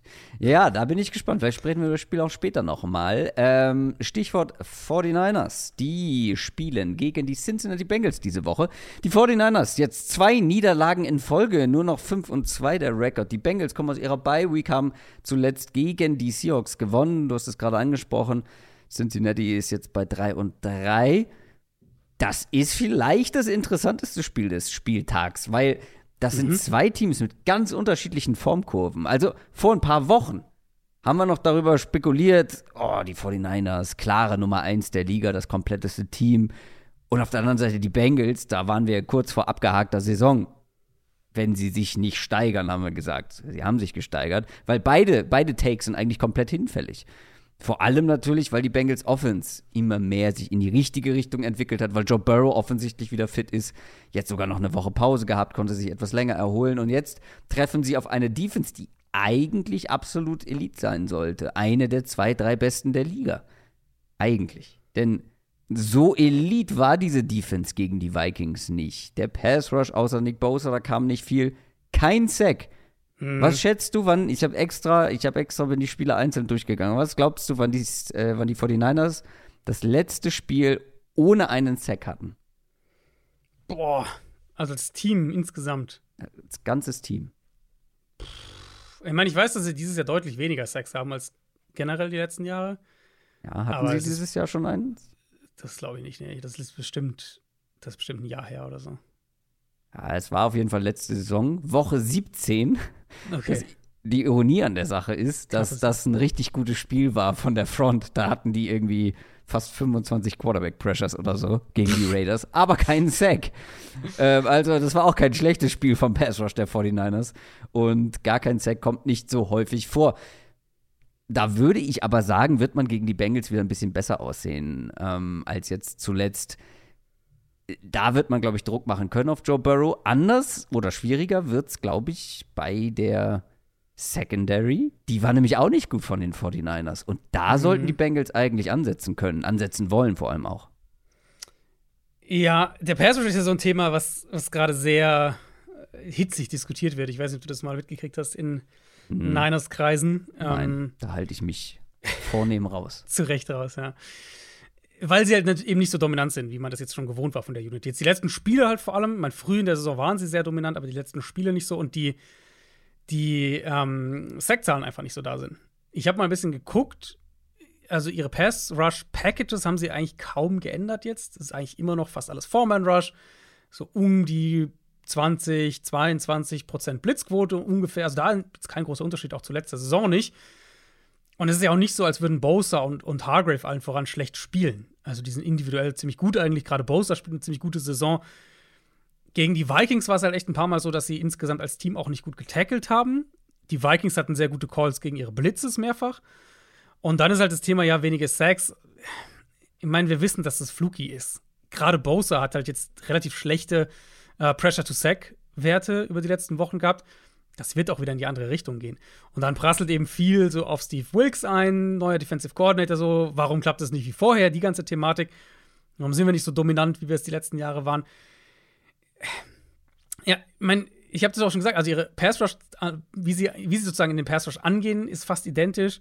Ähm, es ist auch nicht so, als wäre das jetzt auf einmal total statisch. Den Vorwurf habe ich auch gesehen. Stimmt aber auch überhaupt nicht. Die Niners Defense hat eine der höchsten Stunt-Rates in der NFL. Deswegen denke ich tatsächlich eher sind so ein paar Fundamentals, die die letzten Spiele nicht gepasst haben. Tackling, Plays finishen, zu Sacks kommen, ähm, vielleicht auch manchmal hier und da Play Calling dann, wenn du mit einem Blitz direkt in den Screen reinläufst. Solche Sachen, das ist ein ziemlich gutes Matchup eigentlich, um wieder in die Spur zu kommen für diese Unit, weil die Vikings haben eine relativ gute Offensive Line, vor allem zwei richtig gute Tackles. Bengals sind deutlich anfälliger, vor allem in, in der Line. Ja. Und sind auch immer noch sehr, sehr eindimensional, was das Run-Game angeht. Die größte Gefahr aus Niners Sicht ist halt dieses Matchup, was du auch gerade schon angesprochen hast, mit den Receivern gegen die, gegen die mhm. Secondary. Auch hier eben so ein bisschen Screens, Quick Game zu Jamar Chase. Das ist was, womit sie der Defense, glaube ich, wehtun können. Ich frage mich aber auch so ein bisschen, wie Cincinnati hier in Shotplays kommt, ehrlich gesagt. Die Vikings haben ja einiges mit so äh, mit Overroads gemacht, bisschen aus Play-Action raus. Das ist nicht so wirklich das Spiel der Bengals. Was für Minnesota erstaunlich gut funktioniert hat, und da sehe ich die Bengals auch absolut auch ansetzen, war so dieses Underneath Passing Game, wo sie dann immer wieder auch so Clear-Out-Routes hatten. Also einer geht vertikal, nimmt irgendwie einen Spieler mit, einen Linebacker mit und dann Crosser, Comebacks und sowas darunter. Das ist absolut Cincinnati's Stil. Und ich glaube, das werden wir hier auch sehen. Ich glaube, das wird ein Spiel sein, in dem die Bengals, wenn die Bengals hier erfolgreich sein wollen, dann müssen sie mit dem Passspiel Drives kontrollieren. Weil ich, ich glaube, sie werden Probleme haben, in, in, in explosive Plays zu kommen. Ähm, also vor allem mit dem schnellen Passspiel halt, ne? Weil genau, mit dem schnellen Passspiel das zu kontrollieren. Wird wenig Zeit da sein. Das wird die Aufgabe hier sein für Cincinnati. Wer aber auch keinen guten Tag hatte in dem angesprochenen Spiel gegen die Vikings, war die 49ers Offense, insbesondere Brock Purdy. Der hatte oft Glück dieses Jahr, haben wir mehrfach thematisiert. Gegen die Vikings gab es dann nicht mehr viel davon, gab kein Glück mehr für Brock Purdy. Ähm, das war aber auch eine dezimierte Offense, ne? ohne ihren besten Lineman mit Chad Williams, mhm. ohne Debo Samuel, das sind schon zwei extrem wichtige Spieler. Und Debo Samuel könnte auch nochmal ausfallen, ne? auch für ja. dieses Spiel. Ja. Christian McCaffrey, der hat gespielt, da waren wir uns ja unsicher und mhm. hat seinen Äh, 16. Nein, nicht ganz, äh, es ist falsch formuliert. Ich fange nochmal an. Christian McCaffrey hat im 16. Spiel in Folge einen Scrimmage-Touchdown erzielt und damit einen Rekord eingestellt. Nee, noch nicht eingestellt. Ich glaube, der Rekord liegt bei 17 aus 1964. Also, wenn er das auch noch. Wenn er das auch noch hinkriegt nächste Woche, dann, dann sind wir da historisch unterwegs. Worauf ich hinaus will, gibt es ein Bounceback diese Woche gegen eine, ja, schon auch durchschnittliche Bengals Defense. Also, kann gut sein, war jetzt aber auch das ein oder andere Mal etwas schwächer diese Saison. Was glaubst du, was für eine 49ers Offense wir bekommen? Ja, mein Take zu Purdy war ja, dass er, abgesehen von den letzten fünf bis zehn Spielminuten gegen Minnesota, nicht wahnsinnig viel anders gespielt hat als die ersten fünf Spiele auch. Ähm, ja, da haben wir auch hinter den Kulissen ein bisschen oder mhm. kurz drüber diskutiert, weil ich sehe es einen Ticken anders.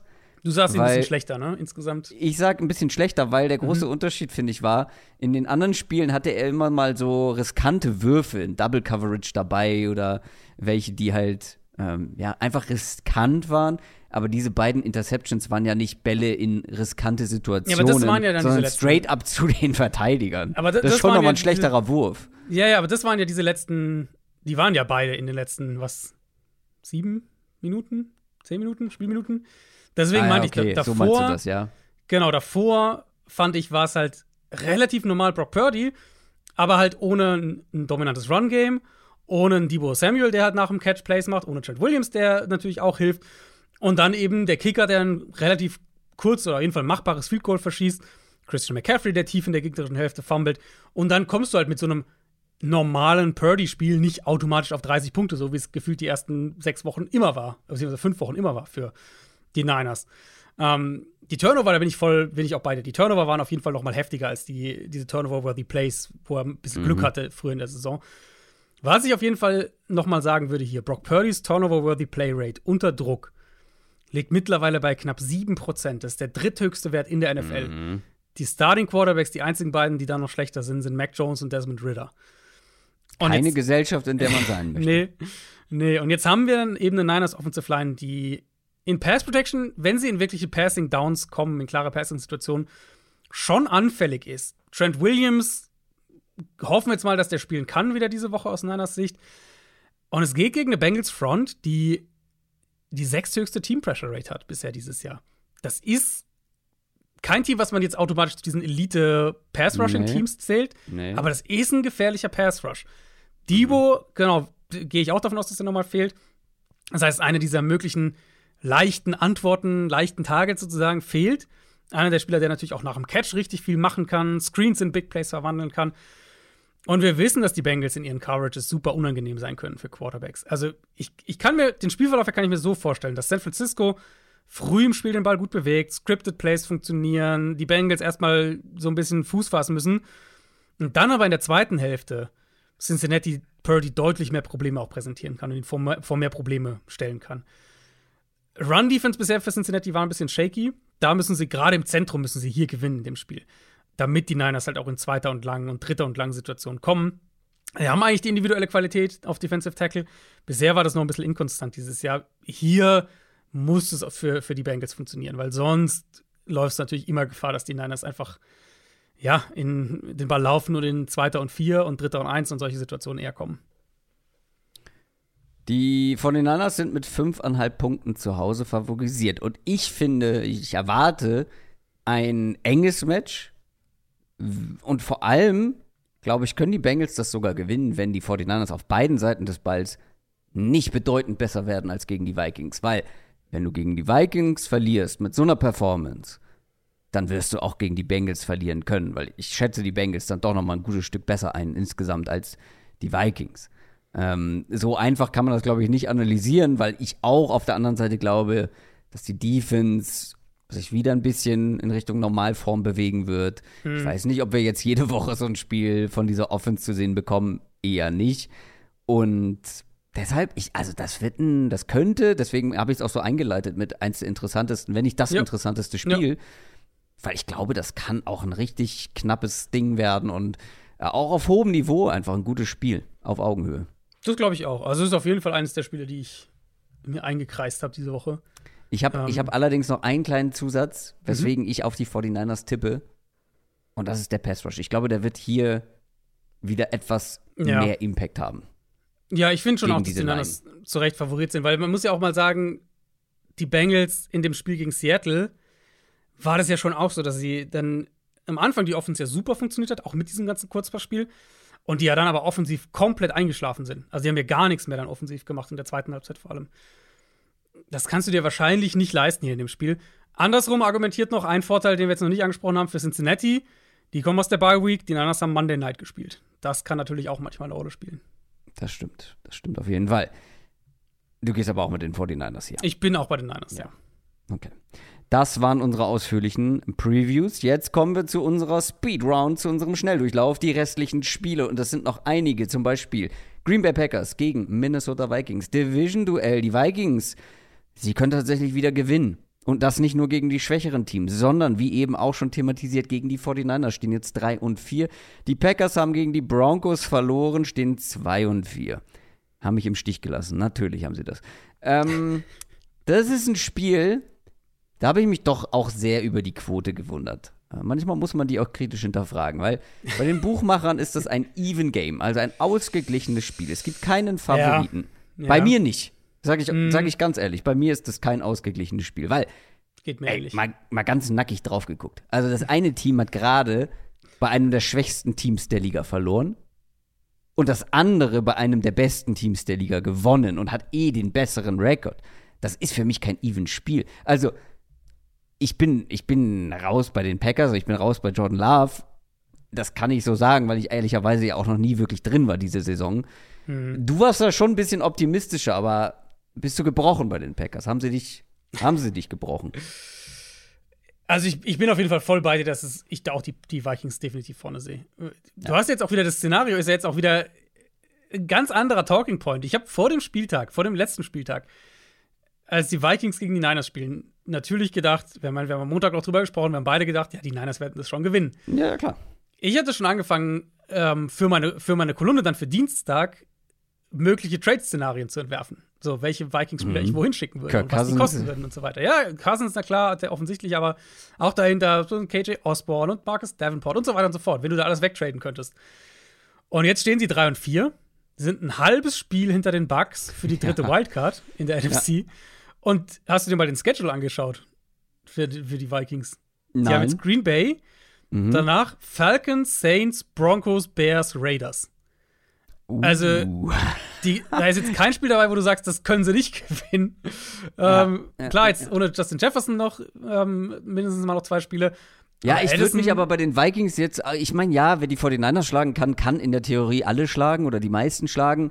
Aber die Vikings können halt aber auch gegen schwache Teams verlieren. Absolut. Das haben wir ja jetzt auch Absolut. schon gesehen, ne? Aber ich glaube, wir sehen halt auch gerade, dass diese dritte, vor allem diese dritte Wildcard in der NFC, da wirst du keine elf Siege brauchen für. Ähm, und die Vikings wahrscheinlich ein Team sind, was da irgendwie dann doch bis zum Ende, zumindest in dem Rennen um diese letzte Wildcard sein wird. Vor allem muss ich das kurz ein bisschen revidieren. Sie haben ja noch gar nicht gegen, also gegen die schwächeren Teams haben sie ja eigentlich dann auch gewonnen. Bears, Panthers. Die Bucks, Mhm. das war halt äh, ärgerlich. Gegen die Chargers darf man dann mal gewinnen, da haben sie knapp verloren, aber Das eigentlich haben sie, Spiel, eigentlich haben ja. sie ihre Aufgaben erfüllt, die sie erfüllen mussten. Und Ich dann meine, plus das Ding die ist ja auch- 49ers dazu. Das Ding ist ja auch egal, also wenn du alle Advanced Metrics schaust und so weiter, die, Vi- die Vikings sind im Prinzip das gleiche Team wie letztes Jahr. Und vor allem sind die Vikings einfach das mittelmäßigste Team überhaupt. Richtig, und natürlich sind sie richtig. sozusagen der Gradmesser. Gegen schwache Teams gewinnen Ja. sie, gegen bessere Teams Ja. verlieren sie in der Regel. Und dann gibt es Ausnahmen, wie jetzt halt gegen die 49ers. Und ich muss, was ich halt jetzt, um mal ein bisschen was Greifbares mal zu nehmen, was ich halt jetzt echt positiv fand, war, dass wir ein gutes Edison-Spiel hatten. Wir- Ja. dass TJ Hawkinson fand ich auch in der Art und Weise, wie sie ihn eingesetzt haben, gut. Der Addison Brandon- Touchdown, ey. Ja, Brandon Powell kommt da irgendwie aus dem Nichts und hat ein gutes Spiel. Und halt diese Offensive Line. Also die Line Mm. Also war aus dem richtig Nichts gut. kam der Mann nicht. Ich habe den hier schon Ja. vor zwei Wochen erwähnt, als möglicher, äh, als mögliche Option, die davon profitiert, dass Jefferson nicht mehr dabei ist. Fair. Fair. Ich hoffe, ihr habt ihn euch per Fantasy geschnappt. Also in, in ganz tiefen Ligen. So explodiert ist er nun auch nicht, gebe ich zu. Also müssen schon größere Ligen sein. Aber trotzdem, also es ist ja so ein Spieler, wenn du jetzt sagst, dir fehlt halt ein Justin Jefferson und Addison spielt gut und Hawkinson spielt gut. Wer, wer macht dahinter sozusagen einen Schritt nach vorne? Und es war halt jetzt mal ein Brandon Powell und es ist ja positiv zu sehen, dass sowas dann funktioniert in der Offense. Ja. Line, wie gesagt, richtig gut. Und die Packers, es ist halt Rashawn Gary, der gut spielt und der Rest ist echt dünne Pass Rush. Richtig schlecht wieder in der Run-Defense gewesen gegen die Broncos. Ich glaube, dass die Vikings den Ball hier gut bewegen können, inklusive auch am Boden. Und die Packers Offense ist im Moment halt so inkonstant. Ja. Da ist es wirklich ein absoluter Krampf, da irgendwie und Drives Jordan zu Love ist das, ja. Er ist ja quasi, er ist ja der quasi der Katalysator ja. der Inkonta Total. Inkonstanz. Total. Er verfehlt halt zu viele Bälle, das limitiert das Passspiel weiter. Der Leading Receiver in dem Spiel gegen Denver für Green Bay, weißt du, wer das war für die Packers? Der Leading Receiver für die Packers. Also meiste Receiving Yards hat in dem Spiel. Wenn du so fragst, ein Running Back. AJ Dillon, ja, nicht mal ja. der gute Running Back. Und nicht mal der, der Pass-Catching Run. Nicht mal der Pass-Catching Running Back. Ja. Und es ist halt auch wieder das gleiche Thema. Sind wieder super langsam gestartet. Green Bay steht jetzt über die letzten vier Spiele zusammengenommen. In der ersten Hälfte, also die erste Halbzeit jeweils der letzten vier Spiele zusammengerechnet, 6 zu 63. Sie bekommen zu wenige Big Plays downfield, aber vor allem kriegen sie zu wenig konstante Plays im Passing Game. Und dann funktioniert die Offense einfach nicht. Dann müssen sie die O-Line dauernd umstellen. Ja, und wenn sie das hier verlieren, dann sind sie 2 und 5. Und der Schedule ist nicht so nett wie der der Vikings jetzt. Die spielen danach gegen die Rams, Steelers, Chargers, Lions und Chiefs. Äh, musst du so ein paar längerfristige Fragen dir dann irgendwann anfangen zu stellen. Ja, vielleicht musst du mit den Trade-Kandidaten eher mm, bei den mhm, Packers mm. schauen als bei den Vikings. Vielleicht, ja. Also wie gesagt, even Game, nicht bei mir. Ja, Vikings auswärts, etwas kürzere Woche, aber trotzdem, das kann ich mir nicht vorstellen. Also, Im Moment spielen sie halt einfach besser. Den Vikings traue ich alles zu, aber. Ja, sehr positiv wie negativ. Genau, aber eben. Im Moment spielen sie halt einfach besser und selbst bei den Packers ist es ja halt auch so, dass die Defense einfach mal wieder underperformt und die Vikings Defense overperformt. Genau. Ja. Dann haben wir das nächste Spiel. Da gibt es zumindest eine sehr spannende Storyline, die wir beobachten müssen. Die Tennessee Titans spielen gegen die Atlanta Falcons. Die Titans hatten Pause zwei Niederlagen in Folge davor. Ähm, stehen jetzt 2 und 4. Die Falcons stehen 4 und 3, haben die Buccaneers geschlagen. Die Titans Saison schon so ein bisschen abgehakt. Wir haben in den News drüber gesprochen. Kevin Bayard getradet und jetzt Quarterback auch noch verletzt. Vielleicht ist das auch ein Grund mhm. dafür, dass man diesen Trade gemacht hat. Keine Ahnung, weil Tannehill wird eher nicht spielen. Und Falcons-Fans gucken da jetzt drauf und sagen: Ja, geil, wir kriegen Malik Willis. Ha, weiß ich nicht. Es sieht dann doch eher danach aus, als würden wir ein Rookie-Debüt bekommen. Will Levis ja. zum ersten Mal. Das ja. wäre zumindest aus neutraler Sicht besonders spannend.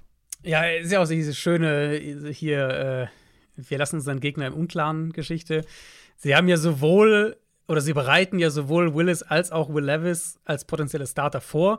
Mike Rabel hat ja. ja sogar gesagt, dass er davon ausgeht, dass beide spielen, wenn Tannehill nicht spielt ich weiß nicht, wie das aussehen soll. Ich, ich vermute, ja, vor allem so ist da ja nichts. Also klar, das sind ganz unterschiedliche Arten von Quarterback.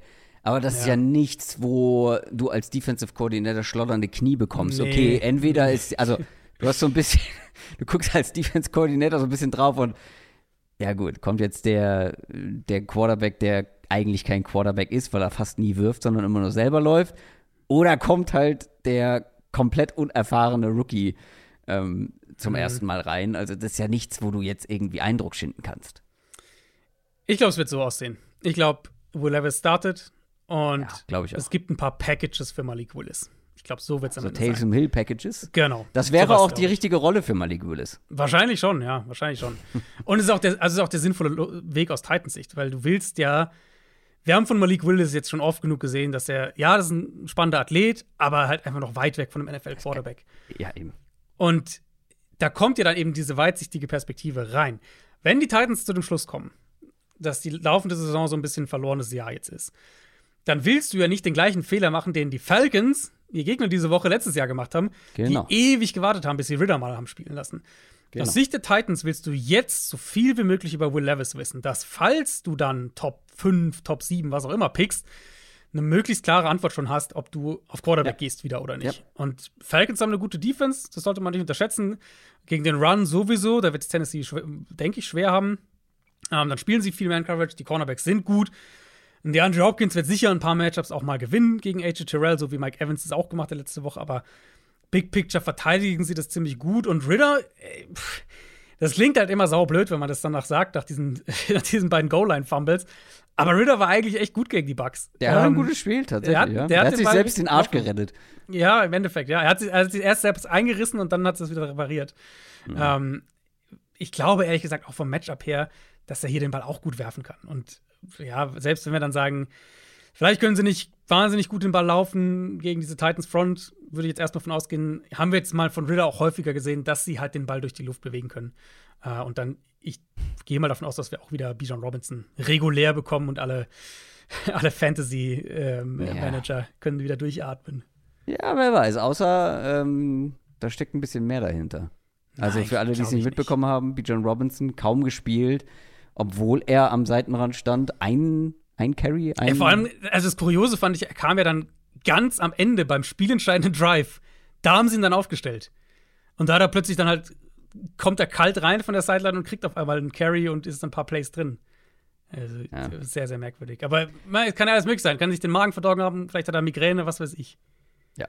Ihm sollte es wohl, ihm ging es wohl nicht so gut und ich fand, genau. man hat es ihm auch angesehen, ehrlicherweise. Er stand also, da so ein Häufchen, Häufchen Elend an der Seite. Ja, ja. also sah wirklich nicht, sah wirklich nicht topfit aus. Mhm. Wie gesagt, Driller hat sich so ein bisschen gerettet. Ähm, das muss er jetzt gegen eine taffe Defense wiederholen. Atlanta ist auswärts mit zweieinhalb Punkten favorisiert. Ja, gut, klar, gegen den Rookie-Quarterback mhm. höchstwahrscheinlich. Ja, und, und man darf, wie gesagt, man darf nicht unterschätzen, wie gut diese Falcons-Defense eigentlich ist. Ja. Und das wirst du, glaube ich, in dem Spiel hier merken. Die Indianapolis Colts spielen gegen die New Orleans Saints. Die Saints haben gegen die Jaguars verloren und die Colts haben gegen die Browns in diesem wilden Spiel verloren. Beide Teams hätten ihre Spiele gewinnen können. Die Saints hatten Pech mit einem Drop in der Endzone und sie haben Pech mit der Auswahl ihres Quarterbacks. Ähm, das ist ja also kein Pech, würde ich so sagen. Ich, ich also, Andy Dalton wäre es gewesen. Andy Dalton für 12 Millionen im Jahr, das wäre es gewesen habe ich dich endlich mit im Derek Carr.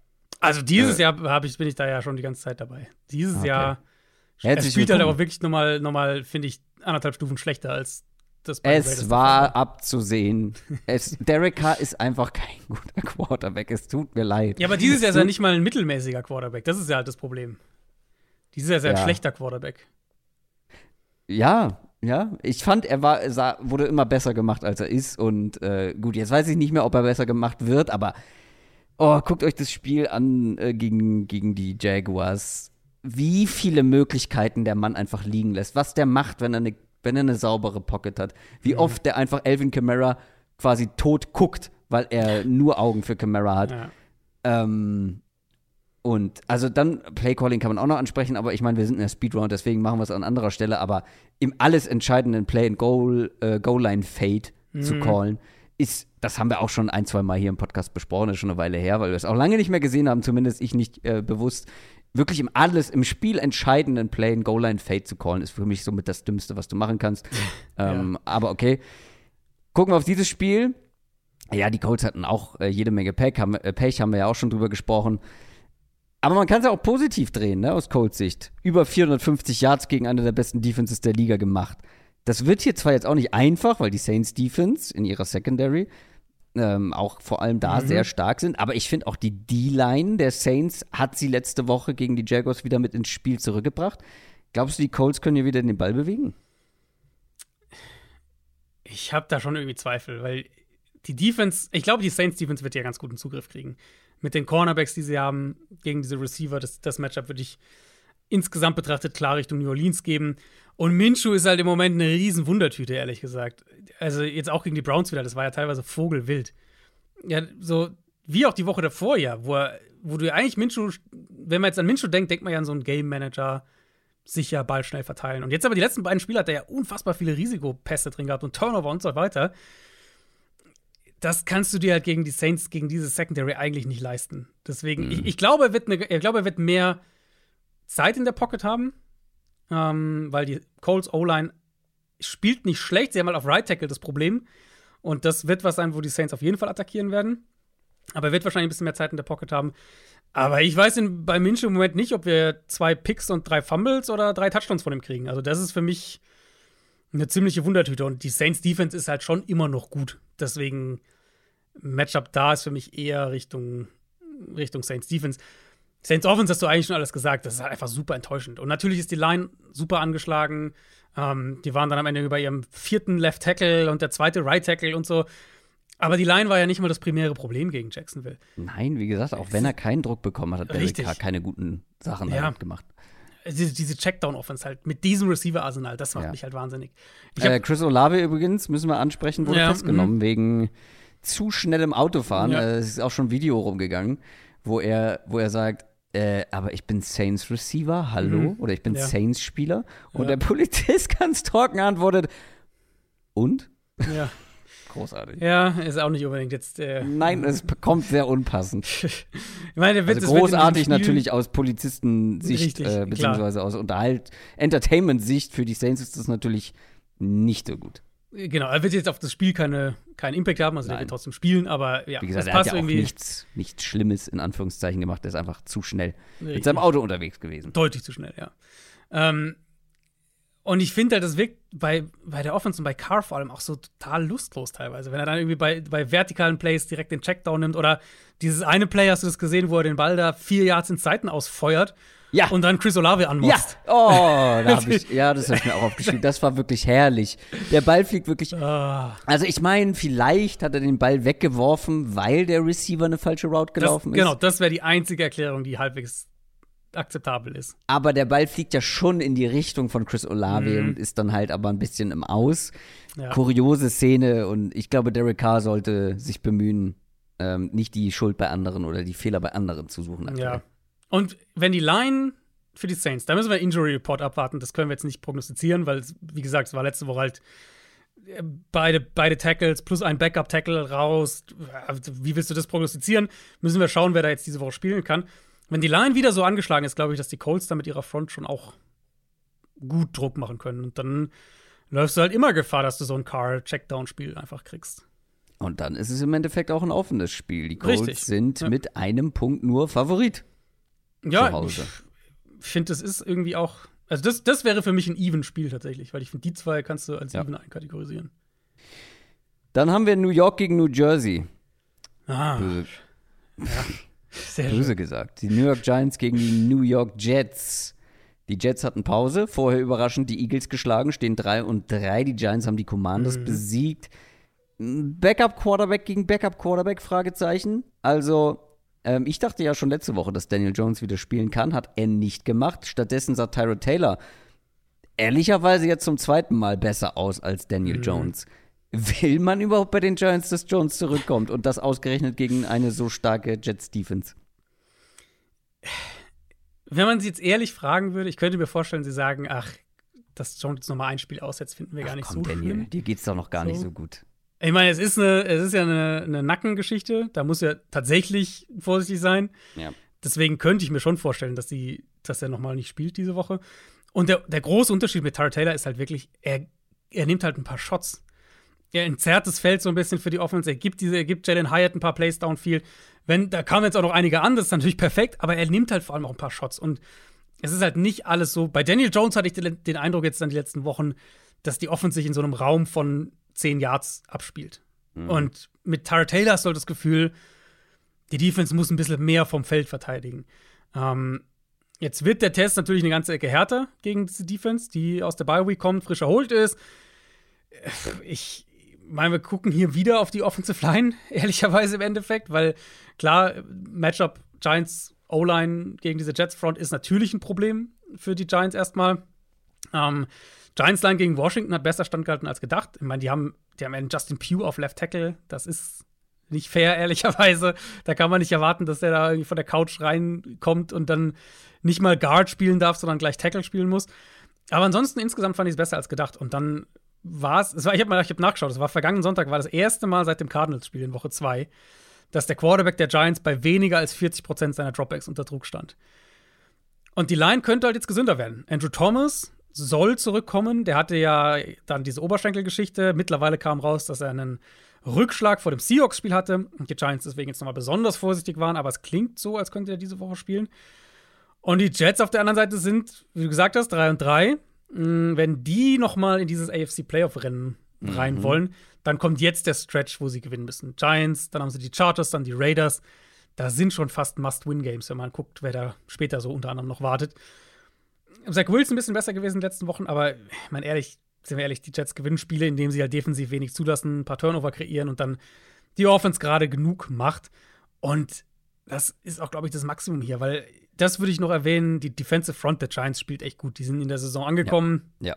Ähm, Thibodeau jetzt endlich auch wieder mal ein paar vernünftige Spiele gehabt. Dexter Lawrence spielt auf einem echt hohen Level. Da werden die Jets offensiv Probleme bekommen. Und Ja. ähm, ich, wahrscheinlich, vielleicht kommt es am Ende darauf an, wie viele, wie viele Zach Wilson Scrambles wir gegen die ganzen Giants Blitzes kriegen. Das könnte tatsächlich eine Rolle spielen. Aber dass jetzt die Jets hier den Ball konstant bewegen, das sehe ich auch nicht. Aber sie sind auswärts mit drei Punkten favorisiert, Ja, auswärts, also ein bisschen müssen sie ihn bewegen. Auswärts ist jetzt ja auch viel gesagt. Hier. Stimmt. äh, einmal über den Hudson River. Ja, gut, aber es ist das gleiche Stadion. Stimmt, scheiße. ja, gut. Ja, gut, das ist so ein bisschen wie mein Auswärts- und Heimding äh, mit den London, London ja. Games. Wartet ab, bis ich nächste Woche ähm, die Chiefs als, Mm. als Heimteam ankündige. Ähm, dann kommen wir zu den Carolina Panthers. Die spielen gegen die Houston Texans. Die Texans waren in ihrer Bye Week. Vorher haben sie die Saints geschlagen. Stehen 3 und 3. Die Panthers noch ohne Sieg in dieser Saison. Bryce Young gegen CJ Stroud, das Rookie Quarterback Duell. Stroud war bisher der klar bessere. Young individuell noch wackelig, aber halt auch von den Umständen im Stich gelassen. Und an den Umständen hat sich jetzt was geändert in der, in der Pause. Ja. Ähm, denn äh, die Panthers haben einen neuen Playcaller. Statt Frank Reich wird das jetzt Thomas Brown machen, der Offensive Coordinator. Hatten Sean McVay-Background, da erhofft man sich so ein bisschen was. Ist auf jeden Fall ein Thema, auf das man achten kann in diesem Ja. Spiel. Aber ist halt eben auch etwas, was es für die Texans schwer ausrechenbar macht. Ja, ein bisschen auf jeden Fall. Ich glaube, es war ein notwendiger Schritt, weil ich, ich mag Frank Reich eigentlich als Coach, aber was die Panthers offensiv auch, auch in puncto Playcalling gemacht haben, die haben sich so selbst limitiert. Ähm, und ich will einfach mal sehen, wie, es aussieht, wenn sie die Offense mehr öffnen. Ich meine, dann kassiert Bryce Young vielleicht ein paar Sacks mehr oder wirft ein, zwei Interceptions mehr, keine Ahnung. Aber sie haben vielleicht halt auch eine Chance, mal wirklich zu scoren und den Ball zu bewegen und, und eine produktive Offense einfach zu sein. Ähm, sie haben diesen, Frank Reich hat diesen Wechsel auch schon zu Beginn der vergangenen Woche angekündigt, also vom Timing her.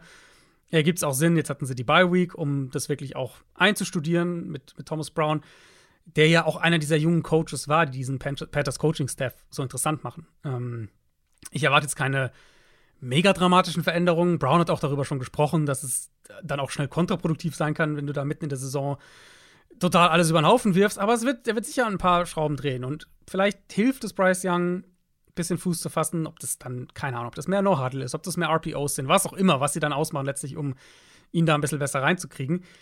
Wichtig wäre vor allem halt, dass die Interior Offensive Line mal gesünder wird. Austin Corbett könnte ja zurückkommen. Das wäre auf jeden Fall ein ziemlicher Boost gegen einen Texans Pass Rush, den man nicht unterschätzen sollte.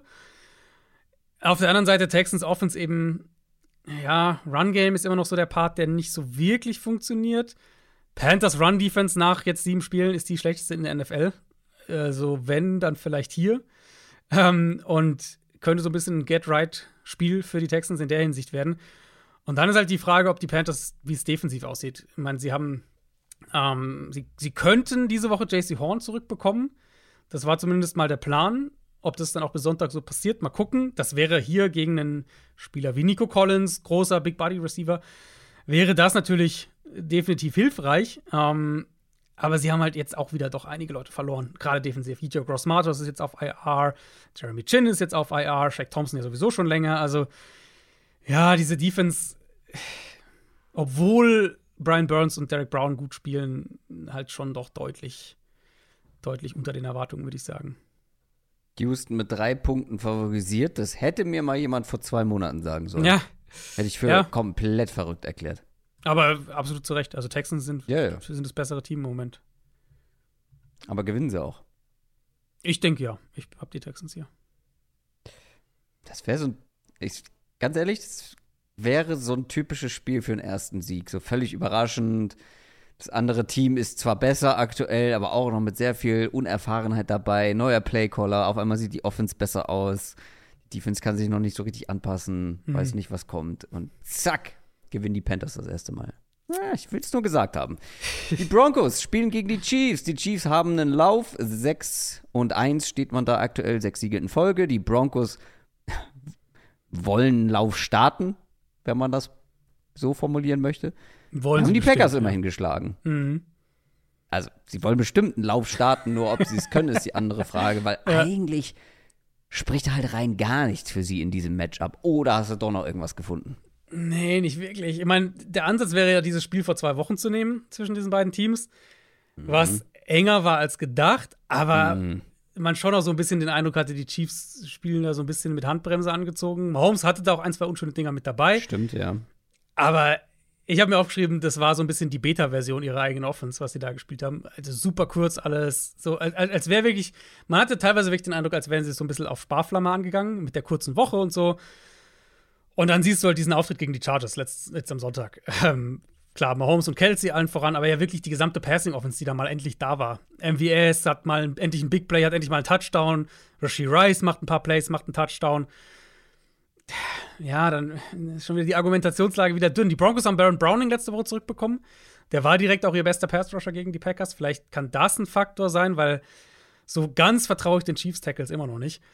Aber Underneath Coverage, Tight End Coverage, diese Probleme bleiben ja für Denver. Und wenn die Chiefs da vielleicht ein bisschen mehr das Playbook öffnen als vor zwei Wochen, glaube ich auch, dass Denvers Defense da nicht wahnsinnig viel entgegenzusetzen hat. Vance Joseph hat, hat Mahomes letztes Mal bei knapp 30 Prozent seiner Dropbacks geblitzt und das nicht erfolgreich. Mal gucken, ob sie ihren Gameplan da ein bisschen anpassen.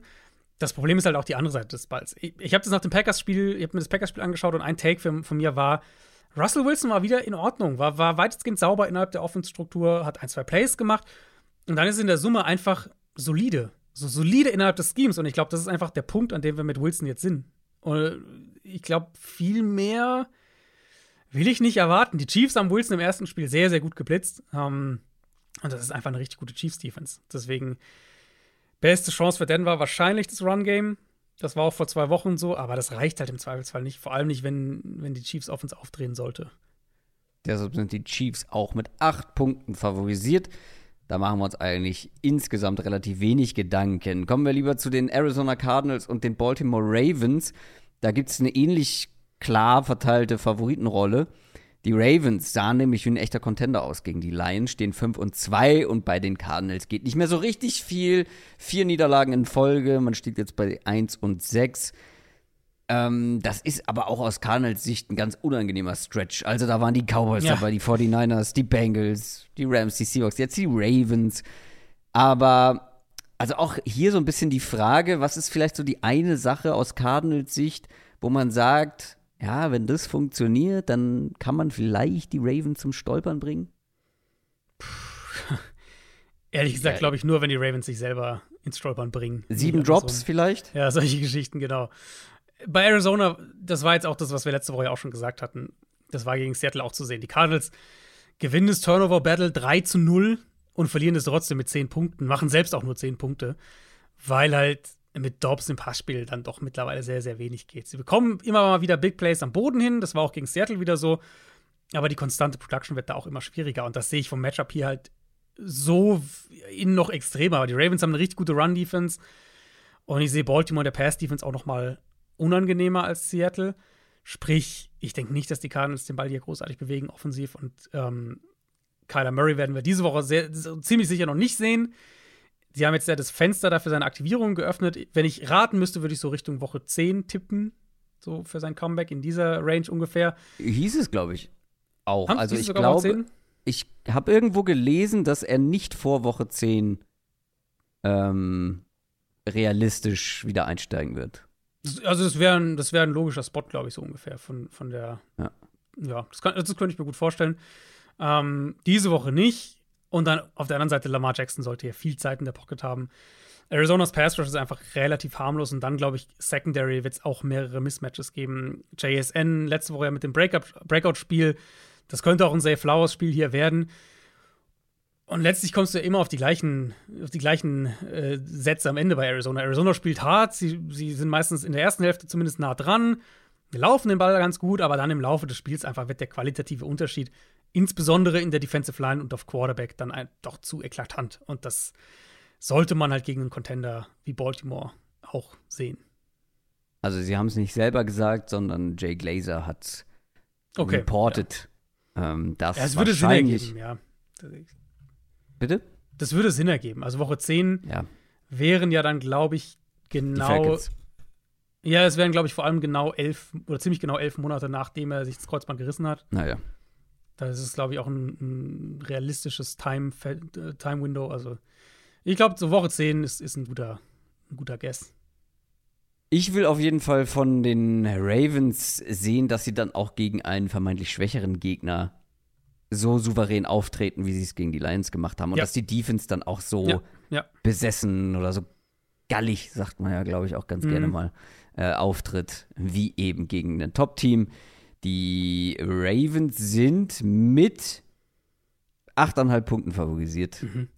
Ja, alles andere als ein deutlicher Sieg. Wäre auch schon eine Überraschung. Ja. Sunday Night Game haben wir noch auf dem Zettel. Die LA Chargers spielen gegen die Chicago Bears. Die Bears haben gegen die Raiders gewonnen und stehen jetzt 2 und 5. Die Chargers haben gegen die Chiefs verloren, stehen 2 und 4. Ist das ein Draft Bowl hier, Adrian?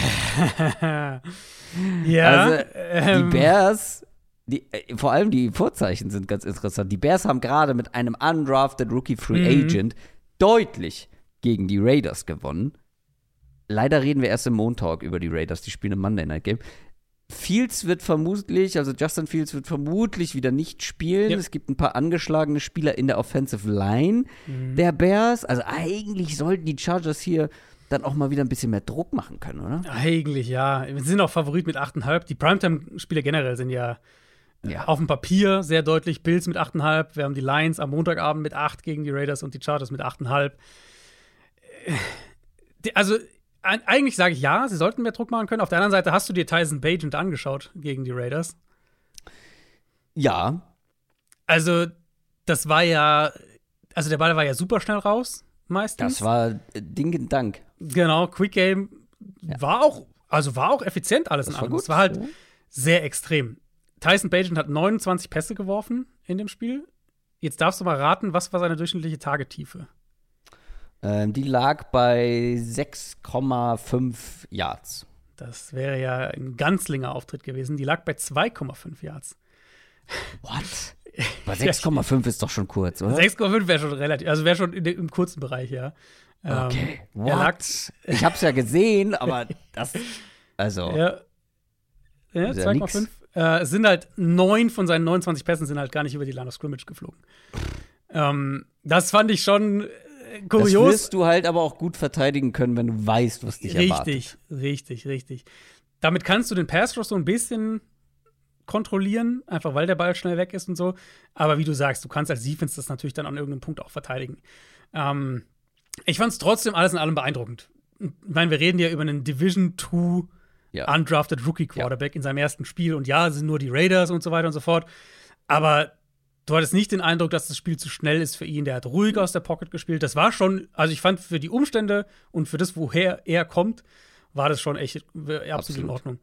Ähm, hat da natürlich auch geholfen, dass sie gegen eine ziemlich schlechte Run-Defense gespielt haben. Chicago für über 170 Yards gelaufen ist in dem Spiel. Das wird wahrscheinlich hier nicht der Fall sein. Die, die Run-Defense ist ja tatsächlich eine Sache, die für die Chargers ganz gut funktioniert, mal zur Abwechslung. Ähm, und dann ist halt wirklich die Frage, ob Bajan mit höherer Volume und wenn er mehr machen muss, ob er dann trotzdem effizient bleiben kann. Und äh, ja, da denke ich, da sollte dann der Pass Rush reinkommen. Ich bin auf das Duell auf der anderen Seite gespannt. Justin Herbert jetzt zwei Spiele, die nicht gut waren. Ähm, Ja. Lag nicht nur an ihm, lag aber auch an ihm. Gegen die Chiefs auch dann ein, zwei Mal sogar Interception Glück gehabt. Es ist eine Offense, die insgesamt einfach enttäuscht. Protection ist nicht gut, seit Corey Lindsley der Center fehlt. Im Passspiel das alte Thema, keine Dynamik, keine Difference Maker, abgesehen von Keenan Allen. Und die Bears Secondary ist nicht schlecht. Also Jalen Johnson haben wir vorhin ja schon angesprochen, dass der spielt eine richtig gute Saison. Kyler Gordon ist wieder da im Slot. Sie haben Jaquan Brisker. Eddie Jackson fehlt jetzt schon seit ein paar Wochen.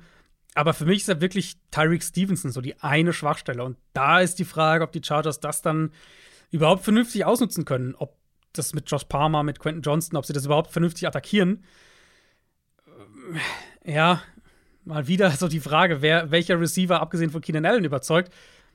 Ich denke, die Chargers sollten den Ball laufen können und das gibt ihnen wahrscheinlich dann schon mehr offensive Stabilität. Aber ja, ich finde, die Chargers sind so ein bisschen ein Team, was, äh, was für mich so Richtung, das wird ein verlorenes Jahr und wir reden danach über Headcoach-Suche.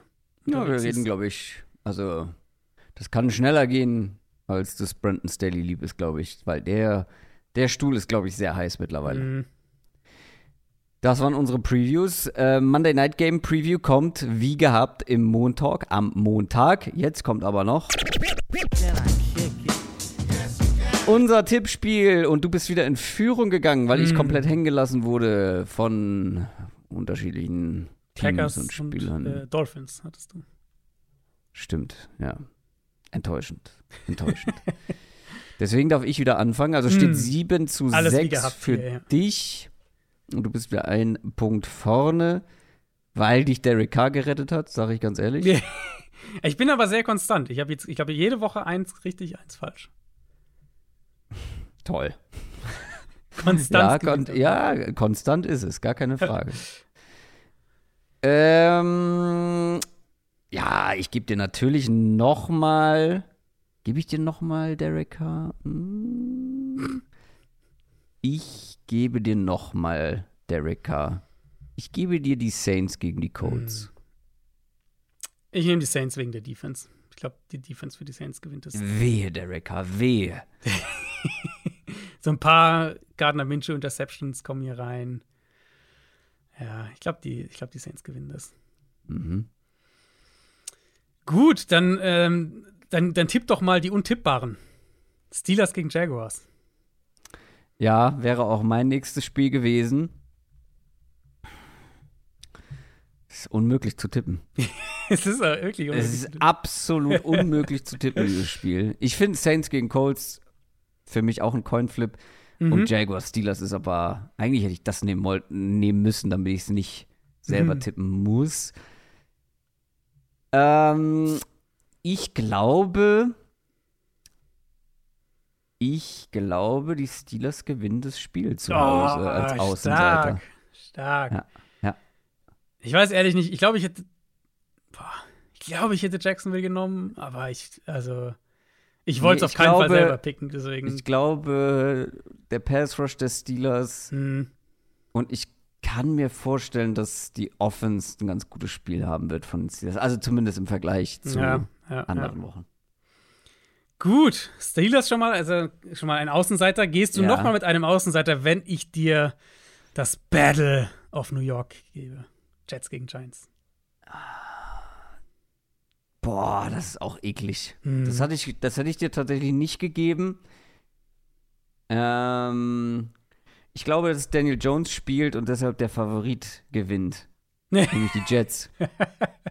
Gut, sehr gut. Ich, äh, Ich glaube, du, wär, hätte du wärst auch auf die. Jets gegangen, wenn ich das gegeben hätte. Ich habe es irgendwie so ein bisschen ausgeschlossen, das Spiel. Wahrscheinlich schon. Aber ich finde, es ist enger als diese drei Punkte, die da die Line sind. Ich finde, das waren auch so die drei Spiele, die so richtig, also, also die zwei Spiele stechen schon raus, die wir gerade schon hatten. Mhm. Ich hätte jetzt nämlich noch ein drittes gehabt, aber da hast du mir relativ glaubwürdig vermittelt, dass du da einen klaren Favoriten hast. Deswegen nehme ich das nicht. Das wäre zu einfach für dich. Ich gebe dir. Ähm, oh Gott, was gebe ich dir denn? Das ist nicht so Dann- leicht diese Woche, ja. Nee, vor allem, ich hätte Titans Falcons noch auf dem Schirm gehabt, aber jetzt mit Will Levis, glaube ich nicht. Hm. Vikings Packers gebe ich dir auch nicht. Das ist in meinen Augen zu leicht. Ich gebe dir ein Topspiel. Bengals gegen 49ers. Ah, das hätte ich dir auch gegeben als viertes. Mhm. Das wäre auch meine vierte Wahl gewesen. Ja, ich bleibe jetzt bei den Niners, weil es war mein erstes Bauchgefühl.